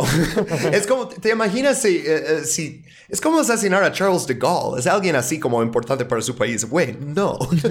o sea, y eso es cuando Estados Unidos todavía está intentando ser amigos con Venezuela, ¿no? O sea, uno Quiero ser tu amigo. es que está tan lindo, ¿no? Entonces, 30 de mayo de 1961, Trujillo es asesinado por un grupo dirigido por uno de sus generales. No, su hijo, Ramfis, capturó a todos los conspiradores y les dio de comer a tiburones. You'll notice that all of the sharks have laser beams attached to their heads. no manches, güey, pinche villano de James Bond. Eh, pero es que ese clip ni es de una película de James Bond, es de... Austin Powers, ¿no? Austin Powers, sí. Que es una parodia de James Bond, como exageradamente malo, ¿no? y este es como la parodia de la de villano de James Bond. Pero, ok. Para noviembre 1961, otro rebelión había sacado a la familia Trujillo del país completamente. Entonces, ah, ahora todo va a estar bien, estable, Estados Unidos no se va a meter. ¿Por qué? ¿Quién crees que lo mató? Y literal, no, eso no es... Si ya nos sigues en Instagram, viste ese slide porque lo hice un meme de yo como Charlie Kelly de, de, loco enfrente de eso. Pero aquí tenemos tres documentos desclasificados de la CIA que dice que asesinaron a Trujillo. Sí, la CIA en Latinoamérica asesinando a un líder. Wow. Ah, ok, vamos a empezar con un artículo interno de la CIA ah, llamado La CIA y Allende ah, pero ya hablamos de Chile. Pero están hablando uh, sobre el contexto de Chile y él da un ejemplo y dice, porque está diciendo como, oh, los golpes de Estado de la CIA son malos. Y dice, fue algo malo que la CIA, utilizando una fachada comercial, haya enviado a Santo Domingo las armas utilizadas para matar al brutal dictador Trujillo. En 1961, el estadista dominicano Juan Bosch pensaba que la intervención era lo más grande desde el descubrimiento de América. Puse aquí, porque en los, uh, los márgenes un supervisor puso, golly, true, que dice como, caramba, ¿verdad? ¿No? pero está como, wow. Ok, pero eso no es la única vez, porque, ok, pues tal vez este güey lo tenía mal. Ok, siguiente documento, memorando para la secretaria ejecutiva del Comité de la Gestión de la CIA. Y el asunto es increíble. Actividades de la agencia potencialmente vergonzosas. Oh. O sea, lo saben. Y lo que destaqué fue, ok, la agencia fue instrumental en el asesinato del presidente Trujillo. Instrumental. Oh. Ajá, güey. Ah, y la investigación reveló una amplia participación de la agencia con los conspiradores. Wow, o sea. Ok. En el tercero y déjeme como empezar esto con, en ese dice que no hicimos algo que luego se, eh, nos enteramos que sí, y era el asesinato de Patrice Lumumba. Uh, no vamos a divagar en eso, pero ok. Esto es James A. Wildrunner escribiendo en 1975. Y este documento, por cierto, fue desclasificado uh, por que estaban buscando pruebas del asesinato de Kennedy. Y encontraron estos de Trujillo. Mira. Ok. Dice James Wildrun, la CIA aparentemente tramó, entre comillas puso, el asesinato de algunos líderes extranjeros, incluyendo a Castro, Lumumba y Trujillo. La CIA no tuvo ningún papel en el asesinato de Lumumba el 17 de no, no, no. Pero con respecto al asesinato de Trujillo el 30 de mayo de 1961, la CIA no tuvo ninguna participación activa, pero sí una débil conexión con los grupos que lo llevaron a cabo. Uy, débil. Pongo esto ahí porque tenemos otros documentos que dicen, no, les dieron las armas, era participación fuerte y así. Y él diciendo eso, y también dice, no, no tuvimos ningún papel en el asesinato de Lumumba. Hay otros documentos uh, desclasificados de la CIA que sí había un plan para envenenarlo, dirigido por la CIA. Okay. Pero él incluso mientras está diciendo una mentira sobre otro asesinato de un líder, dice, ok, pues tal vez con Trujillo tuvimos algo que ver. tal vez, hay una leve conexión. Es que, güey, eh, eh, la CIA era como Batman, güey. Nada más lo estaba haciendo, pues, por si tenían que llegar a usarlo, güey. Nunca pensaban usarlo en contra de sus amigos, ¿no? O sea, nada más era, eh, pues hay que tener algo planeado por si acaso, güey. Pero pues no, no, nada tenía que ver, nada tenía que ver, nada. y están hablando, de hecho, en ese uh, uh, Warner referred to 18 uh, USC. Eso tal vez no significa nada si no sabes nada de ley en Estados Unidos, pero ese que están diciendo ahí es una cosa que dice: quien dentro de los Estados Unidos en sí pongo en marcha sabiendas o proporcione o prepare un medio para o suministre el dinero para o participe en cualquier expedición o empresa militar o naval que se lleva a cabo desde allí contra el territorio en el dominio de cualquier príncipe o estado extranjero o de cualquier colonia, será multado, multado, será multado bajo, este título o encarcelado no más de tres años. O ambas cosas. Ah, yo me acuerdo cuando era niño que había the FBI warning, el aviso de FBI antes de uh, las cintas que vimos en VHS, ¿no? Y dice, FBI warning, si haces copias de esas cintas, te ponemos multar 250 mil dólares y meterte al cárcel federal 10 años. Literal, copiar una cinta de VHS en Estados Unidos lleva más tiempo en la cárcel que invadir un país eh, soberano. Imagínate, güey. Por eso Filipinas no acepta el copyright, güey. La neta, long, long life Filipinas. Tus leyes son una mamada. o sea, pero, pero, o sea, eso es como... puedes hacer un golpe contra un país amigable incluso. Y solo te podrían mandar a la cárcel por máximo tres años, ¿no? Pero nadie de la CIA en ninguna ocasión se fue a la cárcel por ninguna cosa que hicieron en el extranjero. No se crean. Ese le existe porque se ve bonito, no sé. Ah, pero sí, uh, tras el asesinato de Trujillo, solo había tres posibilidades, dijo Kennedy. Tenemos muchas cosas directas de Kennedy uh, de su biblioteca. Y una cita directamente de él.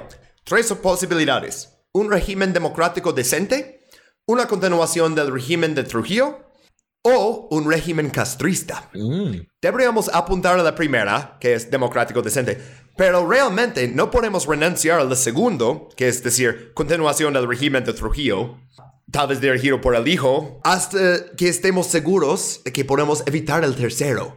Mm. Para resumir eso, está diciendo, preferimos a alguien de la familia de Trujillo a un socialista. Como, queremos democracia decente, pero lo más importante es no tener un gobierno castrista. Ok, entonces entran a esos dos, les, refiero en un parte de eso como fantasmas del Trujillato, porque básicamente lo son. Enero de 1962, uh, Joaquín Balaguer, uh, antes era como títere de Trujillo, ¿no? O sea, uh, Trujillo lo había puesto como presidente en algún momento de reforma, oh, uh, este va a ser mm. presidente, ¿no? Ah, pero él ya ahora tenía que tomar el poder y formar un gobierno de coalición ante la insistencia de Estados Unidos. es que él era presidente en solo nombre, y entonces llega a poder y Estados Unidos dice, mira, tú necesitas meter tu oposición y todos y así para que parezca como democrático hasta que tengan elecciones. Vimos algo bastante similar en Panamá cuando asesinaron a Omar Torrijos. Oh, bueno, sí, su avión explotó por su cuenta. Pero después es como, él es el, poder, pero había otro presidente en nombre. Y ahora ese presidente está, ya tiene la expectación que él va a ser presidente realmente del país, ¿no? Ah... Pero Kennedy quería apoyarlo. Entonces mandó una pequeña flota de barcos, unos 1800 marines, para patrullar las aguas dominicanas. Algo leve. Y uh, el cónsul estadounidense le dijo a Balaguer que estas fuerzas estaban ahí para ayudarle en el caso de una revolución pro-cubana. O sea, si, mira, si los comunistas llegan a, intentar tomar el poder de ti, desplegamos los marines. ¿Qué dices? ¿Ok? Ok. Pues el hecho de que Trujillo ya está muerto no significa que los dominicanos están contentos de vivir bajo el mandato de Balaguer. Por lo menos no por ahora. Uh, salieron a la calle para exigir su dimisión, elecciones libres. Y los militares, ¿qué crees? Dispararon a los manifestantes desarmados. Luego había disturbios con motines. 16 de enero, Balaguer dimitió. Duró dos semanas. Ok. Uh, y uno de los strongmen generales de gobierno de coalición, general Pedro Rafael Ramón Rodríguez Echeverría, Mm. Tomó poder absoluto, golpe de estado militar. Fue detenido dos días después. Ni puse su foto en el slide porque era presidente por como dos días. Pero está pasando de nuevo de ese de historia dominicana que los presidentes duran 30 años o duran dos días, cinco días, dos semanas. Golpe, golpe, golpe. Eh, eh, ah, ok. Entonces, como el mínimo para aparecer en el slide, yo dije es una semana, pero ok. El Consejo del Estado, esto fue restaurado bajo la dirección de Rafael Bonnelly. Él se quedó más tiempo, como un poquito más de un año. Balaguer se exilió en Nueva York. Um, y a este, que acabo de mencionar, Rafael Bonnelly o Rafael Filberto Bonnelly Fondeur, ¿no? Ah, él es el otro que aparece ahí, porque estaba ahí un poquito más, ¿no? De uh, enero 62 hasta febrero 63. Ah, él no tenía ni una fracción del poder de Trujillo. O sea, es, es, líder del Consejo del Estado, es un grupo de americanos de la clase dirigente. Uh, según el cónsul general de Estados Unidos, John Hill, este consejo era demasiado amistoso y dependiente de Estados Unidos en esa época de nacionalismo. Hmm güey, o sea, no van a aceptar un gobierno títere aquí, o sea, ¿qué, ¿qué, vamos a hacer para influenciar las elecciones? Oh, van a tener elecciones libres, ah, ¿cómo podemos asegurar que no se? Ajá, ok. Pues hablamos un poquito de uh, otro villano de la historia. El embajador de Estados Unidos en la República Dominicana, John Bartlow Martin. Y en la biblioteca presidencial de JFK se puede encontrar su informe, ahora desclasificado, sobre la situación justo después del Trujillato. Y dice unas cosas aquí, uh, dice, República Dominicana es un uh, trágico y descoronazador país. No solo Trujillo lo saqueó, no solo destruyó la confianza de la gente en el gobierno, y de hecho en el gobierno como institución, sino que también destruyó las cosas que unen a una sociedad. La confianza de la gente en lo demás y en ellos mismos. Ok, excepto todo eso hasta ahora. O sea, sí, fue un duro. Es una enferma nación destruida. Trujillo no era un caudillo latino a la antigua. El suyo fue un verdadero estado totalitario. Duró 31 años, toda una generación no ha conocido otra cosa. Trujillo destruyó un pueblo. Hasta aquí estoy bastante, básicamente con él. Ese dictador fue horrible. Sí. Ahora dice, y esta es la parte que destaqué en la slide, aquí hay poco o nada sobre lo que construir una democracia viable. Esto debe ser vista como una nación devastada por una guerra de 30 años que debe ser ocupada y reconvertida. Oh, wow. Está diciendo, mira, ese dictador que mm, básicamente hicimos las condiciones para que saliera alguien así, uh, él destruyó tanto el país que tenemos que ocuparlo de nuevo. Literalmente, es, eh, por eso tuve que mencionar la primera ocupación, aunque eso no es de eso, porque están diciendo, mira, las cosas van tan mal ahí que tenemos que ocuparlo y empezar desde, desde cero. Todas las cosas que hicimos, la política pública que establecimos y todo el, apoyo que le dimos a un dictador. Oh, y asesinamos al dictador. Ajá, Pusimos a lo asesinamos.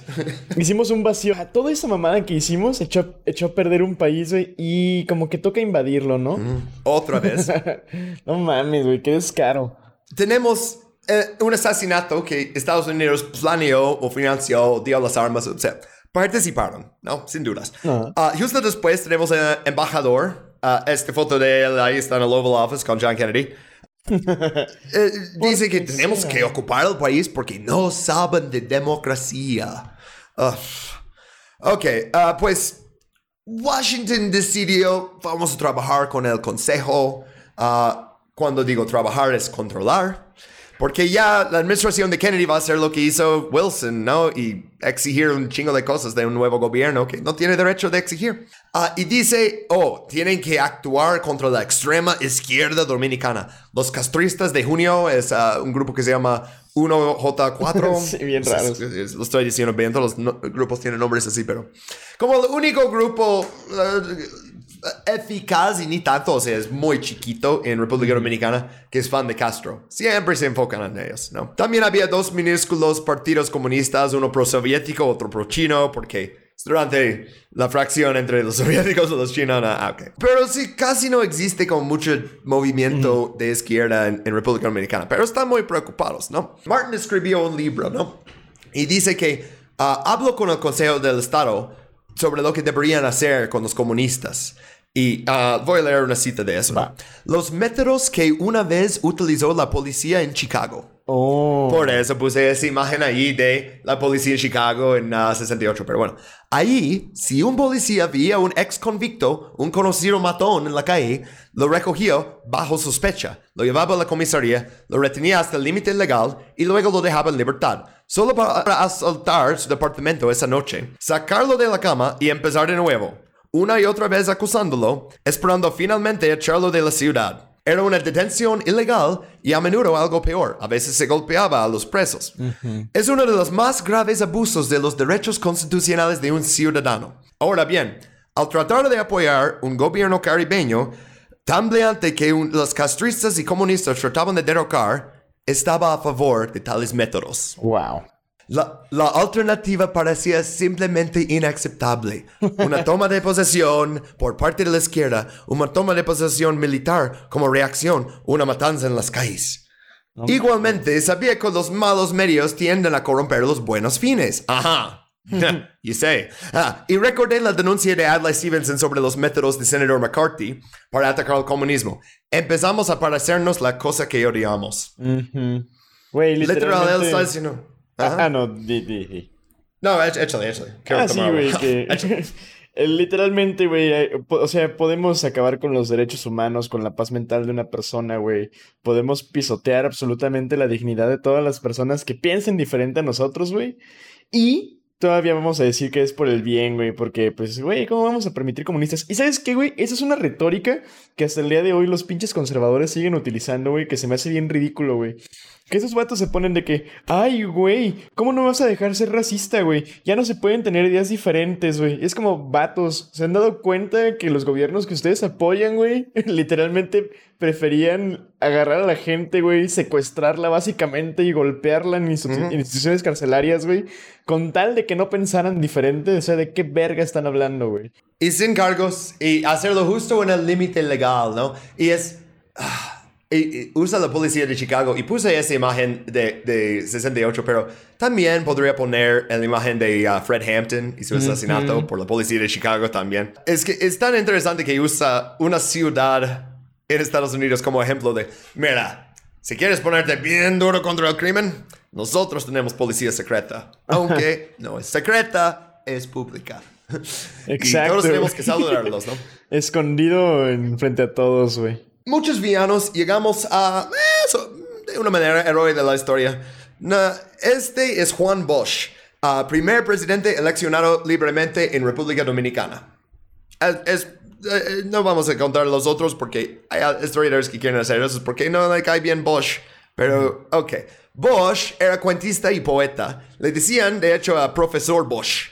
Uh, durante su vida recibió un chingo de premios como Premio Nacional de Literatura, también era el presidente, ¿no? Legión de Honor Francesa, le dieron doctorados honoris. Ah, o sea, es un intelectual que luego llegó a ser presidente.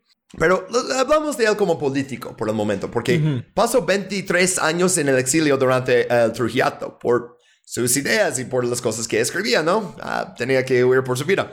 Regresó tras el asesinato de Trujillo, básicamente en cuando se enteró, ya, regresó. Ah, y había Sí, ah, y vamos a ver que luego cuando sacan del país quiere regresar inmediatamente, pero ok. Ah, había fundado partido político, Partido Revolucionario Dominicano, mientras estaba en el exilio. Y ahora los movimientos políticos eran libres de organizarse por primera vez en mucho. Uh, y su partido y su apoyo crecieron muy rápidamente en el periodo previo a las elecciones de 62. Digo 62 porque las elecciones fueron en diciembre, Bosch tomó el poder en febrero de 1963. pero ok obtuvo casi el doble de votos que el segundo clasificado, a total de 58% de los votos. Eso es realístico por un candidato popular, muy popular. 99 no tanto, eh, pero... ok, pero es como, incluso alguien con la popularidad de Bosch sacó 58%. ok. Uh, fun fact de él, porque tengo esta foto de él en enero de 1963, su primera y última visita oficial a Washington, D.C. para uh, ver al presidente. Y le regaló esta uh, mecedora que está en la foto ahí, porque se enteró que JFK tenía dolores de espalda. Entonces le llevo una mecedora desde República Dominicana. Qué chido, güey. Qué lindo. Es, es, que me acordé de cuando Anwar Sadat dijo que todos en Egipto rezan por Jimmy Carter y sus hemorroides. este, como, oye, me enteré que uh, te duele la espalda. Siéntate, ten. Es, como, es lindo, ¿no? Ok, pues Bosch. ajá, y, y de hecho, creo que es lo mismo que estaba usando en la imagen anterior reuniendo con el güey que dice que hay que ocupar el país y que no están listos para la democracia. En la misma silla que le regaló Juan Bosch. Wow. literal, cuando hice estos slides, no me di cuenta de eso. Es hasta ahora que justo los vi un rato, los estoy viendo y yo, eso es lo mismo. wow. Ok, pues interesante. La mecedora. No, no hubiera sentado ahí. Pero al parecer le gustó, ¿no? Si lo seguimos. ok. Bueno, uh, hablamos un poquito de la constitución que uh, puso Bosch. En, inmediatamente llega y dice necesitamos constitución, vamos a empezar a escribirlo. Uh, y obviamente se pone muy... ¿Verdad? No, no, para nada. Artículo 3. Se declara libre la iniciativa económica privada. Wow, comunista, ¿verdad? artículo 3 de su constitución es, ah, tenemos, podemos tener economía privada. Literal. Ah, pero artículo 23, se declara contrario al interés colectivo la propiedad o posesión de tierras en cantidad excesiva por partes o personas o entidades privadas. En consecuencia, quedan prohibidos los latifundios de particulares. Eso asusta a los gringos. no. Los Estados Uh-oh, uh-oh. Land reform. Oh no. Reforma agraria. Ah, entonces es como hiciste un enemigo de por vida, Bosch. Oh, siempre estamos al lado de los latifundios, ¿no? Ah, también hizo otro enemigo de la iglesia. Es un país que se llama República Dominicana, Santo Domingo. la iglesia desde... la iglesia católica tenía muchísimo poder ahí y sorpresa, no quiere perderlo. Ah, conozco muy pocas personas, la verdad, de izquierda o de derecha, que piensan que el rol del Estado es religión. Ah, no me parece radical separar iglesia del Estado, lo están haciendo 300 años más, ¿no? Ah, y un país que cuenta con la mitad de la población como católicos, los demás protestantes, evangélicos, uh, ateos, creyentes en religiones afrocaribeñas. No es que, oh, 100% es católico. No. Uh, ok. Bueno, a Bosch no le preocupaba Estados Unidos, la clase dirigente, los católicos, eh, eh, no, no, tanto. Obviamente sí, porque quiere, quiere mantenerse en poder para llegar a, hacer todas esas reformas, ¿no? Pero en su constitución mencionó a personas que siempre eran marginalizadas. Los sindicatos, las mujeres embarazadas, las personas sin hogar, los derechos de los niños y los jóvenes, agricultores, de los hijos ilegítimos. Eh, él está poniendo en su constitución, queremos proteger a todas esas personas que yo veo que siempre sufren mucho. Sí, y también en sus libros, porque escribía mucho acerca de eso, güey. Sus cuentos y sus, mm. y sus textos, sus discursos. La neta es que está, va muy congruente con lo que venía diciendo desde muchos años antes de empezar su campaña presidencial, todo en el exilio, güey. Eh, y John F. Kennedy está ahí en la, Casa Blanca con Jackie Kennedy, porque ella habla español. Jackie Kennedy leyendo este, los libros de Bosch y diciéndole lo que dice. Y John Kennedy, oh my God. mándalo a matar, mándalo a matar. No, pero eh, de hecho no necesitaban hacer nada porque él está haciendo enemigos con Estados Unidos, pero también está haciendo enemigos con su propio país, ¿no? Pero él no va a tener esa protección de, hey, mandamos los barcos y 1800 marines para protegerte si intentan hacer algo. No, no, no, no, no, no, no, no. Ah, antes de hablar de su relación con la CIA, o bueno, la relación de la CIA contra él, ok. Uh, una cosa más de su constitución. Artículo 25. La riqueza del subsuelo y de la plataforma submarina pertenecen al Estado quien podrá hacer concesiones para su explotación a nacionales o extranjeros. Mm. La propiedad del Estado sobre los yacimientos mineros es inalienable y imprescriptible. No puedes tocar los minerales, especialmente si eres una empresa gringa. Y Estados Unidos, güey, no.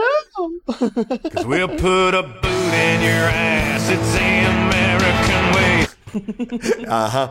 Eh, bueno, pero todavía no, porque hablamos un poquito, tenemos más documentos desclasificados, es like my thing, uh, de, hablando de Bosch en República Dominicana. Eh, pero primero, antes de uh, traducir las partes que destaqué y hablar de eso, quiero hablar de uh, que incluso si no eres comunista, si eres comunista, te dicen en documentos oficiales Kami o te dicen rojo, ¿no?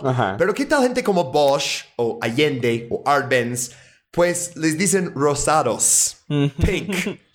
Ah, pero no son pink, ¿no? Ok, uh, quieren este mercados libres y todas las cosas de capitalismo que decimos que, pero buscan terminar los latifundios y minifundios. Si eres ah, un poquito a la izquierda de una junta militar, eres rosado, comunista light. Sí, güey. Puede ser un Tito, güey. Puede ser eh, tercera vía y aún así eres rosado, güey. es que Tito sí era comunista, pero no era stalinista, no era controlado por Moscú. Eso era la mentira sobre Tito. oh, pues, mira, es comunista entonces. porque sí, es como Tito era comunista, pero vamos a hacer comunismo con características yugoslavos, ¿no? bueno, uh, ok. Presidente Bush y la seguridad interna en la República Dominicana. Así se llama este memorando. La parte que es desde aquí. La debilidad de su posición es que no tiene un control personal efectivo sobre las Fuerzas Armadas y la Policía Nacional. ¿Quién tenía ese control? Hmm, Trujillo. Está diciendo, mm. no tiene tanto poder como Trujillo. Le pueden hacer un golpe, ¿no? Ah, parte 3, aquí. Ah, Bosch entiende que la seguridad de su régimen depende, en última instancia, del apoyo continuado de los Estados Unidos. Mm. Y, dice, y sigue, en particular, como freno a los militares dominicanos. Como, mm, si este güey quiere evitar algo, debería darnos todo lo que queremos. Luego dice, al mismo tiempo es nacionalista, egoísta, ok, y astutamente consciente de la inconveniencia política de parecer un títere de Estados Unidos. Mm. No de ser un títere, de parecer un títere. Parecer. uh, y la, la, última parte que destaqué de eso es... Uh, no más que garanticen una distribución más equitativa de los beneficios de lo que ha sido el caso hasta ahora. Están hablando de sus reformas. Pero para los elementos privilegiados uh, de la sociedad dominicana, el programa de Bosch parece comunista. Uh, y en inglés es difícil traducir eso, pero dice como uh, Bosch program seems downright communistic, como absolutamente comunista, ¿no? Que, oh, va a ser, y ni, ni siquiera va, oh, no vamos a quitar todas las tierras y darles al, al pueblo. No, pero vamos a tener mejores sueldos y sindicatos y uff, inaceptable, inaceptable. Y la última parte de eso fue su gran miedo. El peligro comunista en la República Dominicana no es inmediato, sino potencial. Sin embargo, es grave. Dado la actual libertad de organizar y agitar, los comunistas estarán mejor preparados para explotar alguna oportunidad futura. Mm. Eso es el 73 que están hablando de eso. Vamos a ver la invasión en 65 por eso, porque dicen, oh, como que no hace ilegal eh, ser parte del Partido Comunista que casi ni existe ahí. no lo hace ilegal, no los trata como la policía de Chicago. Entonces, ¿cómo lo podemos confiar? Sí, no manches, como que si lo toleras ya lo estás apoyando, ¿no? O sea, es como... Eh, eh, él no es comunista, sabemos eso. Pero si los militares quieren poner una junta en su lugar, estaría bien porque ellos serían más fuertes contra un Castro dominicano. Eso es todo lo que dijo Kennedy antes de, mira, si esto no va a ser anticomunista, e, está bien que él no es comunista, pero si él no va a ser anticomunista y va a garantizar derechos de sindicatos, de jóvenes, ¿qué? Siento que... ¿De mujeres embarazadas? Siento que Bosch es como Arbenz, ¿no? En ciertos puntos, güey. O sea, no está tan a la izquierda como, por ejemplo, Allende. No. Pero sí sería como... Es un poquito como AMLO, aunque... Uh, Ándale. No, es que no quiero compararlo con AMLO porque Bosch era muy. Muy. muy, uh, como. Ah, ¿cómo dices? Muy culto. No, hablaba uh, lento. Ah, sí. pero, pero sí su mensaje sí era bastante sencillo, o sea, sabía comunicar bien. Ajá. Sabía uh, bueno, los, yo digo que la CIA está diciendo, mira, Bosch no es comunista, pero no queremos preocuparnos por un Castro dominicano o por Castro sí mismo, ¿no? Mm. Porque, oh, esto es el gran miedo de la CIA en esa época, especialmente. Ah, ok, pero no tienen que hacer un golpe contra Bosch, porque Bosch fue derrocado en un golpe de Estado militar siete meses después de llegar al poder. Ah, República Dominicana, donde eres presidente tres décadas o siete meses, ¿no? Ah, ah, en agosto empezaron a implementar la reforma agraria. En septiembre vinieron los soldados a quitarle a Bosch. Y pusieron un triunvirato, que es lo que siempre dicen cuando va a ser una persona, pero quieren fingir que va a ser tres, ¿no? Uh, Emilio de los Santos, Manuel Tavares Espiat uh, y Ramón Tapia Espinal. Emilio de los Santos renunció y en su lugar asumió Donald Reed Cabral. Donald Reed Cabral asumió básicamente la presidencia y ya es gobernador por decreto, todo básicamente dictador, hasta 1965. Digo, básicamente, no, es que sí era dictador. Había, es que le, dicen, oh, el gobierno del triunvirato, pero a partir de aquí, Donald Reed Cabral, ya, es él. Ah, ok, embajadora Martín, hablamos de él antes, ¿no? La embajadora de Estados Unidos, Martin, debería decir, pronunciar su nombre en inglés. Ah, él dijo, el hecho indiscutible es que su breve administración, hablando de Bosch, puede haber sido la más honesta de la historia dominicana, si no en toda Latinoamérica. Wow. Increíble, ¿no? Sí. Están diciendo, mira, estuvimos muy en contra de ese güey, pero la verdad es que lo, vemos como el mejor presidente que ha tenido en, Latinoamérica. Lo respetamos, pero no lo queremos. Ajá, y no queremos que vuelva. O sea, eh, Martin en su libro ah, sobre su tiempo como embajadora y pues todos los trapos sucios de Kennedy, eh, eh, escribió muchos como diálogos que tuvo con Kennedy. Y en uno, supongo que no queremos que vuelva Bush, Kennedy dijo. No, señor presidente. ¿Por qué no? preguntó Kennedy. Porque no es un presidente, respondió Martin. wow. Su recomendación a Kennedy es, uh, y él dice en su libro, el camino más fácil de seguir aquí es el reconocimiento tras un retraso considerable y una dura negociación. Como, ok, los, los uh, no podemos aceptarlos inmediato. Eso sería muy sospechoso. Necesitamos negociar y asegurar que ellos sepan quién está amando, nosotros. Ah, pero hay que preservar la fachada de democracia, ¿no? Entonces los golpistas y su nuevo triunvirato tenían que permitir que el Partido Revolucionario Dominicano, ese es el partido de Bosch, participara en el gobierno. Pero no tenían que permitir que Bosch era en el frente. Entonces dicen, oye, ustedes derrocaron a Bosch, muy malos, tienen que permitir su partido. Ah, tenemos que dejar que él regrese. Oh, en absoluto no. Pero su partido, porque hay miembros de su partido que podemos manipular. Lo vamos a ver cuando lleguen a su guerra civil.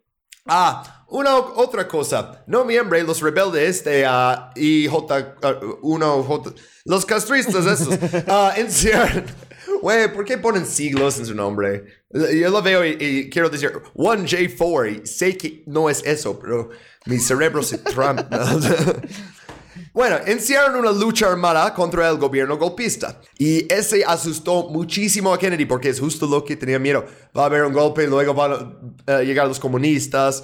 Ok, en diciembre reconoció el triunvirato como el gobierno legítimo de República Dominicana. Pero no lo era. Mm. Juan Bosch era el presidente legítimo, eleccionado por el pueblo. Las palabras de Kennedy, porque tiene miedo de comunistas, no cambia eso. Pero para la comunidad internacional, pues... Ah. sí, está cabrón, güey. Porque pues sí, güey, esos vatos son los que ponen la agenda pública, güey. Por más que hubieran sido las primeras elecciones y pues que haya ganado por un margen decente, güey, pues vale pito si Estados Unidos dice que no, güey. Ajá. Unas cosas más de este año un poquito importante. Uh, Martin escribió sobre uh, estos castristas, ¿eh? Dice... La prensa dominicana no dejaba de decir que la guerrilla había abierto un cuarto frente, un quinto frente, un sexto frente. Mm. Frente probablemente significaba tres o cuatro hombres desarrapados en la clandestinidad.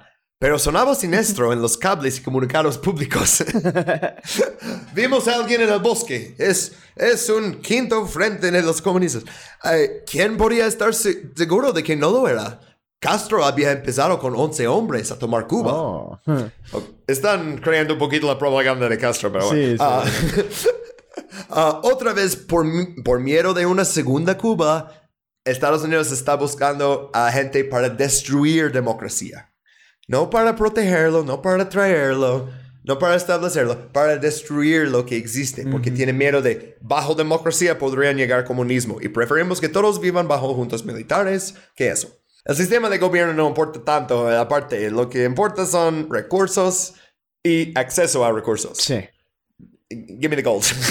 Ah, y, sí, o sea, ah, en diciembre el ejército llegó a capturar Manolo Tavares, que era el líder de ese grupo, uh, y uno 1J4, ah, y lo ejecutaron. Y no vamos a hablar mucho más de ese movimiento, sí aparece en uh, una de las batallas después, pero eh, dejó de ser una fuerza de combate eficaz, completamente.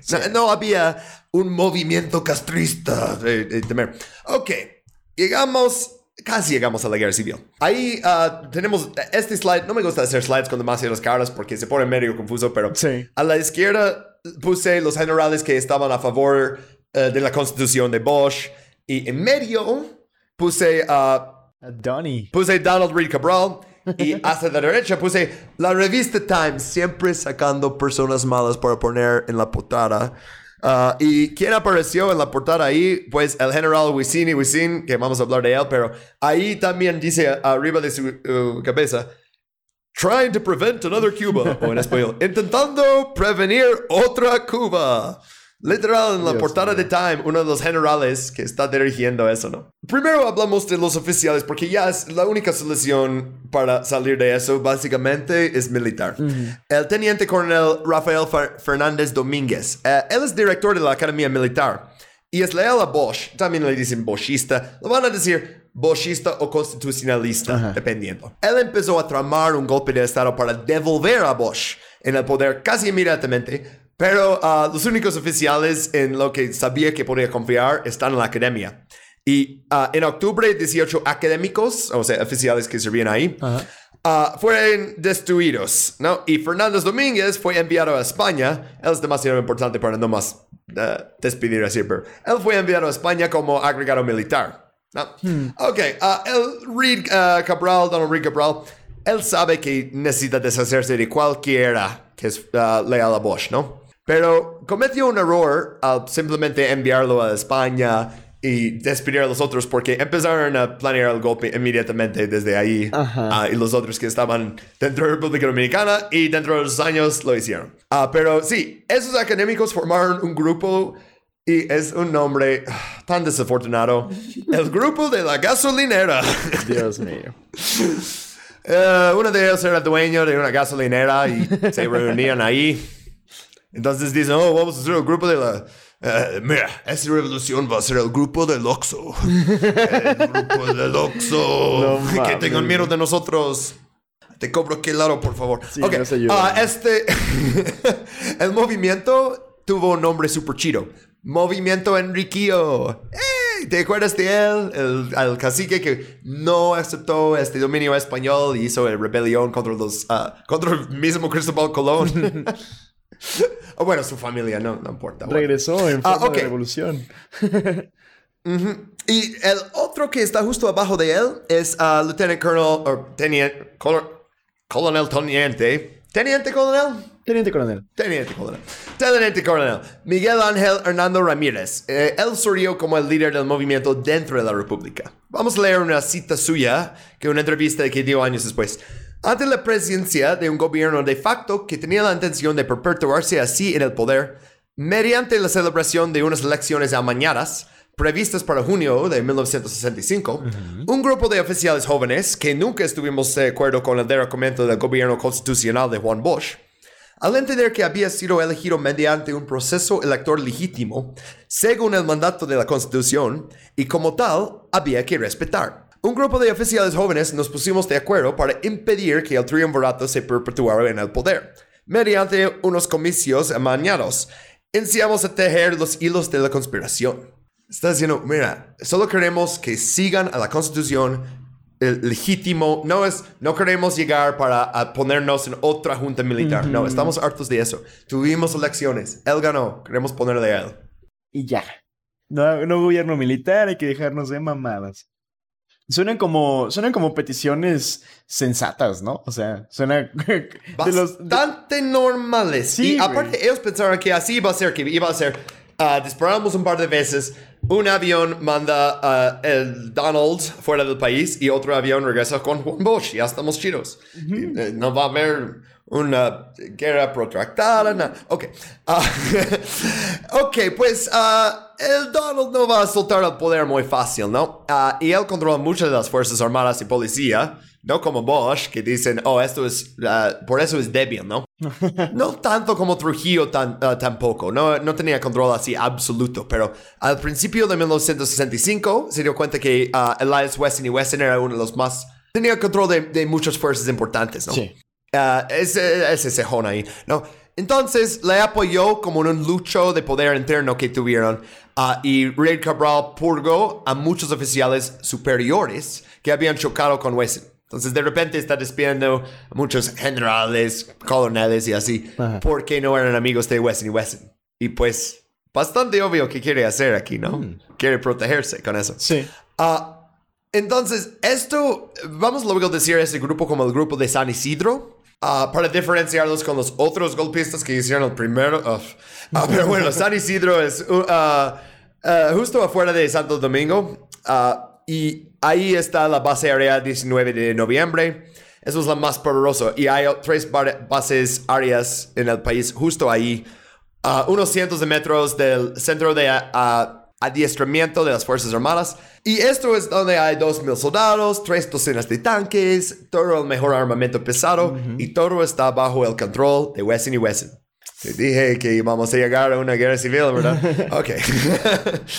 uh, esta consolidación del poder uh, bajo Wesson preocupó a muchísimos oficiales Y entonces se van al movimiento Enriquillo y dicen, oye, ¿qué tal? ¿Están planeando un golpe porque no nos gusta lo que está pasando con Wesson y Wesson? Para nada. Ah, muchos no eran bachistas, no eran constitucionalistas como tal, nomás odiaban a Wesson. Eh, el plan Enriquillo es parte del plan de la conspiración y se, se basa en la sorpresa, rapidez y la impopularidad de Wesson. Dicen, incluso los oficiales que ah, no podemos confiarles con los detalles de eso, una vez que se dan cuenta que estamos en contra de él, se van a unir a nosotros. Mm. Sin darse cuenta de es para devolver a Bosch. Es porque no quieren esto. Porque ellos también tienen miedo de, de otra cosa como el Trujillato, ¿no? Ajá. Pues entonces ah, el plan se adelantó un poquito. Mañana de 24 de abril, 1965. Cuando digo una fecha y así muy específica es porque Va a pasar algo. algo bien. El jefe del Estado Mayor del Ejército, General Rivera Cuesta, se dirigió al cuartel general del ejército, donde había convocado a cuatro oficiales que pertenecían al movimiento Enriquillo. Él no sabía que el cuartel general del ejército era un bastión de bochistas. Oh. Y el oficial encargado de los servicios administrativos, el capitán Peña Taveras, era uno de sus mayores partidarios. Entonces, el jefe de gabinete viene aquí y detiene a los cuatro oficiales. Inmediatamente el capitán Peña Taveras le arresta a él, al general. Es, estoy aquí para arrestar a estos cuatro. Ah, no, general, yo estoy aquí para arrestarle a, usted. O sea, y pues básicamente la palabra sale ya. Y eh, toda la voz ah, corre y la rebelión oficialmente ha comenzado. Y Rear Cabral dice, ah, yo controlo suficientes defensas y policía del capital. Los conspiradores pueden entrar al, al capital no, sin problemas. Entran básicamente sin resistencia. Y las calles de Santo Domingo se llenaron de multitudes que saludaban a los soldados ah, y, y avanzaban como liberadores y están diciendo, queremos a Juan Bosch, queremos a Juan Bosch. Y Reid Cabral se ve de eso de su ventana y dice, uh oh. Oh, ya valió mal. Uh-oh. y entonces hace lo que cualquier buen dictador latinoamericano haría contra un levantamiento popular. Llamó a la embajada de Estados Unidos. Típico. Quería que, ajá, quería que la embajada convenciera a los líderes militares de aplastar la revuelta. Y ellos se negaron. Entonces Reid Cabral dimitió.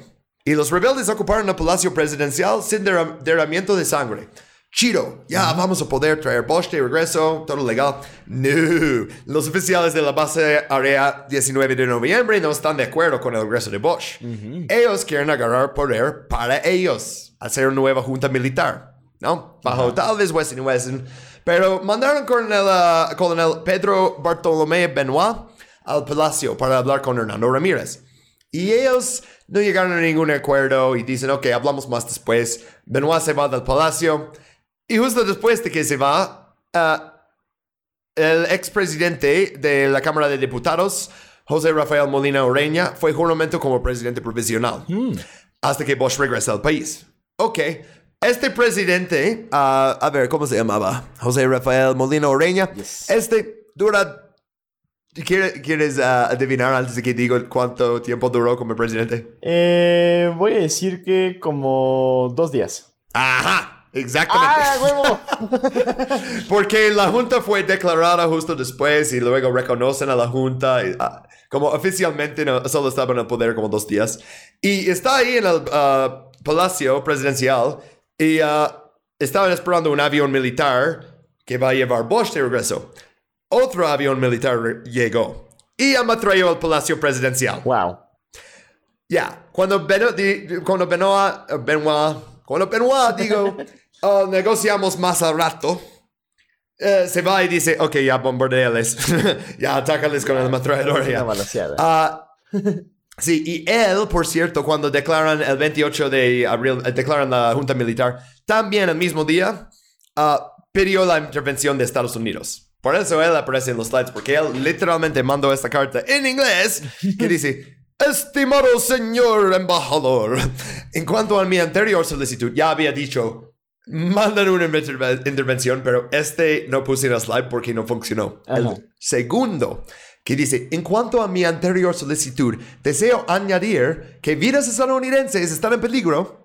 y las condiciones de desorden público hace que sea imposible proporcionar una protección adecuada. Por lo tanto, pido la intervención temporal y asistencia para restablecer el orden en este país. Mm. Ah, es casi lo mismo que en 1916, ¿no? Sí, Ah, básicamente. y bueno, orden sí tenía cierto punto, porque el día 25 hubo manifestaciones espontáneas de alegría en la calle. Y 26 hubo bombardeos y ametrallamientos de la Fuerza Aérea. Y ya las manifestaciones después ya no eran tan pacíficos. Ah, grupos de civiles atacaron las comisarías. ah, a veces dirigidos por suboficiales, ah, bochistas, pero a veces no más por su cuenta, porque querían armas y querían venganza. Y algunos policías se rindieron ante los civiles y los mataron de todas formas. Wow. Ya. Ah, no estoy a favor de crímenes de guerra y ejecutar personas que se rindieron. Ajá. Pero tampoco voy a juzgar mucho a la gente que sufrió tantos años de Trujillato y luego de tenemos buen Bosch y luego no, vamos a regresar a algo como un Trujillato. Sí, ¿no? Estás pasando por un momento brutal de tu historia, güey. Y aparte estás haciendo una, una manifestación pacífica, güey. Por un... Para regresar a un presidente que escogiste de manera completamente legal y democráticamente, pues sí, güey. Sí, sí entiendo su frustración, güey. Oh, me acabo de dar cuenta que ya vamos dos horas y aún ni llego. A la estamos intervención apenas llegando a la. Ajá. bueno, a este, porque ya hablamos de unos tres que pasaron antes. Espérame tantito, necesito ah, ah, usar el baño y seguimos. Y va. espero terminar eso bastante rápido. No te preocupes. Hola, soy yo, Jeremy. Este es un anuncio del podcast que estás escuchando justo ahora. Ayúdanos a asegurar que este sea el único anuncio que tengamos que hacer alguna vez. Por tan solo 4 dólares con 20 centavos al mes, tendrás acceso a todos nuestros capítulos bonus y otros beneficios. Entre más gente se una, más podremos dedicarnos a hacer un podcast increíble. Suscríbete hoy en patreon.com Intervenciones Gringas Podcast. Ok, back to the show. Ah, te dije que era aún más que Yugoslavia. Sí, güey, no manches. Es que la neta sí está, sí está bien complicado como quedar todo el contexto, güey. Está denso Sí, ese tema también, denso, porque denso, República. Dominicana tiene... uf. Sí, por lo mismo también no he, no he estado así como que interrumpiendo mucho, güey, porque la neta sé que es un temo, temazo. Que ya hay mucho, ¿no? Sí, Pero está bien. Ok, entonces, sí hay unas atrocidades. Vamos a ver más. Ah, ¿Y sabes por qué la gente sale de control? Porque su propia fuerza aérea les bombardea, you big dummy. ¿Qué está pasando mientras tanto en Washington? Kennedy, por cierto, si no sabes, ah, Kennedy no sobrevivió a su mandato. Entonces, Lyndon Baines Johnson ahora es el presidente, ¿no? LBJ. Hicimos un fun fact sobre Kennedy Bush, ¿no? Con, con la eh, mecedora. Ahora vamos a hacer uno sobre Lyndon Baines Johnson, demócrata de Texas, de New York Times. No estoy inventando eso. En una ocasión, Lyndon B. Johnson respondió a los periodistas que le preguntaban por qué Estados Unidos estaba en Vietnam con un simple y inconfundible gesto extraoficial. Se bajó la cremallera, sacó el pene y dijo, este es el motivo. What? Enfrente, primero pidió a todas las mujeres que se fueran de- del cuarto. Y cuando no eran los hombres, les sacó y dijo, esto es el motivo. Decimos a veces en este podcast, pregunté a mis huevos y me dijeron que sí. LBJ es literalmente ese vato, güey. No mames. Le pregunto, ¿por qué estamos en Vietnam? Y dice, por eso. Por mis Um, huevos. y, y pues lo mismo en Latinoamérica, güey. Ok, 5 de la tarde, 25 de abril 1965. Asistente del embajador de Estados Unidos, ah, el, eh, el embajador no estaba en el país, entonces el asistente. Informó a Washington que todos los miembros del equipo del país estamos convencidos de que iría en contra de los intereses de Estados Unidos que Bush volviera a República de- ah, Dominicana y retomara el poder en este momento especialmente en vista de la participación extremista en el golpe de Estado y la anunciada defensa comunista del regreso de Bush como favorable a sus intereses a largo plazo. Eso es completamente falso. Todos los pocos comunistas que existen en el país están diciendo, no, tampoco creemos Bush, creemos que es, ah, va a ser un títere yankee y todo eso. Ajá. Ok, ah, antes de invadir, lo que hicieron fue señalar a los oficiales que querían poner a la Junta Militar que tendrían el apoyo de Estados Unidos. Entonces, la Marina Dominicana dejó de ser constitucionalista. Eh, y se unió con Weston y Weston y empezó a atacar Santo Domingo con cañones. Mm. Y LBJ pensó, ok, eso sería suficiente, los oficiales de San Isidro van a poder tomar el poder, ellos van a ser mucho más duros contra comunistas y sacar a este uh, Rey Cabral, ok, estamos bien. Uh, las cosas se fueron súper mal a los bochistas en esos días ya. Muchos desertieron, otros huyeron a la embajada de Estados Unidos o de Colombia. o de- eh, cualquier embajada que podían, ¿no? Sí. Ah, a su crédito, ese presidente de dos días, ah, ah, Molina Oreña, se negó a huir del palacio. Ah, Estados Unidos invadió el país, él luego ya buscó refugio en una embajada, pero durante esos días estaba ahí en el palacio, que estaba completamente destruido y no había nadie más ahí. Él está ahí como, ¡Oh, ser presidente! Eh, qué bueno para él. Fue, él luego fue sustituido por el Congreso de la República y nombró a coronel Francisco Alberto Camaño Deño. Él va a ser mucho más importante Sí. en esto.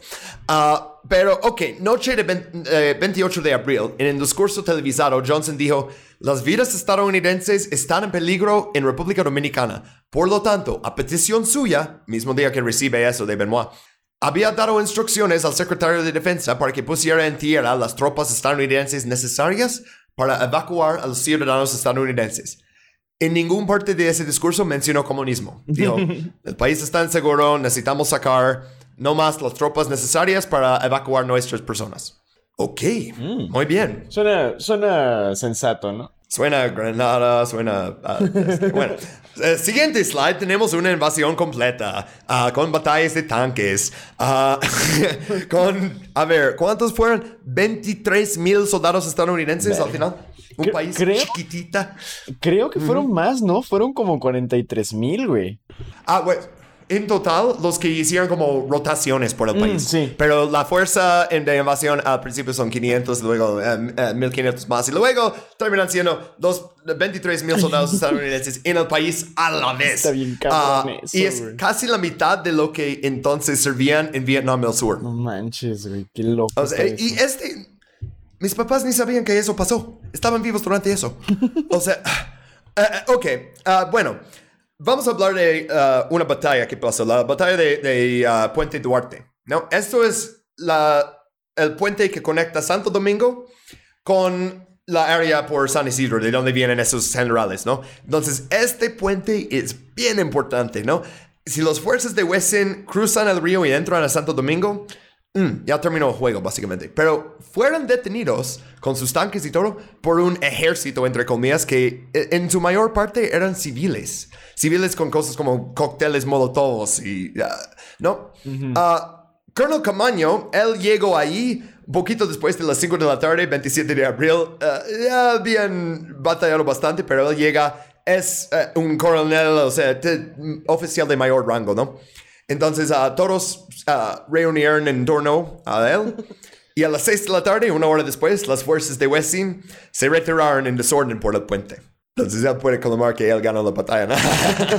bueno, ah, mientras tanto en Estados Unidos ya estaban preparando su invasión, ¿no? Ajá. Pero eh, primeros llegaron, uh, eran de 82, ¿no? Eh, eh, All Americans, sí, de 82nd. 80 second, vamos a decir. Si ya llegaste a dos horas de podcast y eso, puedes escucharme decir 80 second, no importa. Dos, eh, dos de la mañana, el 30 de abril, 2.500 estadounidenses de esa división desembarcaron en San Isidro. Interesante, están yendo a San Isidro. Hmm, ¿Quién quiere apoyar? Hmm. Ok, en 10 días uh, ya había 23.000 soldados estadounidenses ahí, ¿no? Ok, Johnson dio un segundo discurso y dice, hay indicios que personas entrenadas fuera de la República Dominicana están intentando hacerse con el control. No dice comunista, no dice Cuba, dice entrenadas fuera de la República Dominicana. Ah, y, y no refiero a, a los que entrenamos ahí en la zona de Canal de Panamá, nuestra escuela de... No, no, no, no, no, digo en Cuba. Pero no menciono. 2 de mayo dio un tercer discurso y esta vez dijo que el movimiento en la República Dominicana había sido tomado y realmente secuestrado y puesto en manos de una banda de conspiradores comunistas. Ah, ya habían tantos soldados en el país, ya que van a hacer, ¿no? Sí. Ah, según la página oficial del ejército de Estados Unidos, siempre escriben cosas tan vergonzosas sobre sí mismo, ¿no? La fuerza inicial de Marines llegó en helicópteros desde el USS Boxer, aterrizó en el extremo occidental de Santo Domingo. Extremo occidental de Santo Domingo suena mejor que en San Isidro, ¿dónde? Ok. Ah, los primeros elementos de 82nd ah, aterrizaron en el aeródromo de San Isidro al este del capital. Mm. El plan preveía que un elemento del tamaño de un batallón de la 82nd ah, avanzara hacia el oeste y asegurara el puente Duarte, que conectaba las secciones oriental y occidental de la ciudad. A continuación recibirán la ayuda de elementos leales. Eso es lo que dicen a General Weston y Weston elementos leales, los loyalistas. ¿Leal a qué, güey? ¿A la Constitución? No. ¿Al, candidato eleccionado por el pueblo? No. Leales a nosotros. Elementos leales a nosotros. No dicen eso, dicen elementos leales, pero es lo que implica. Entonces, por un lado tenemos los soldados constitucionalistas y civiles armados con rifles que robaron de la policía antes de asesinarlos, ah, intentando devolver Bosch y al otro lado tenemos oficiales oportunistas que quieren poner otra junta militar. Entonces, el 82nd Airborne va a tomar ese lado. Mm. Esto ya no es Europa en los 40 Ya no están derrocando nazis. Ya lo son. ok. Yes, básicamente, Pero tal vez, tal vez Estados Unidos sí cree en la redistribución de recursos porque en el puente Duarte regalaron billetes de 100 dólares. Wow. Uh, especialista cuarta clase Don Sebastian, no un general, ni siquiera un sargento, especialista. Uh, él era un miembro del 82nd uh, que llegó a la República Dominicana y dice que fue llamado al cuartel general de General Robert York, comandante del 82nd. Hmm. Poco después de que la división sufriera algunas uh, bajas en la batalla de Puente Duarte. Y ahí encontró dos oficiales de finanzas y un jeep lleno de bolsas de mandado con billetes de 100 dólares adentro. Sus órdenes eran repartir los billetes individuales a personas cercanas al puente. Don no tenía ni idea por qué lo habían encomendado esa misión, pero cree que era para vaciar las filas enemigas de combatientes. Porque cuando se corrió la voz de que los estadounidenses estaban repartiendo billetes de 100 dólares, los civiles dominicanos acudieron de todas partes. Ah, pues y muchos de ellos eran jóvenes de edad militar. Qué cabrón, entonces, tal vez bajas tu rifle y vas ahí y dices, ¿están regalando billetes de 100 dólares? ¿Me das uno?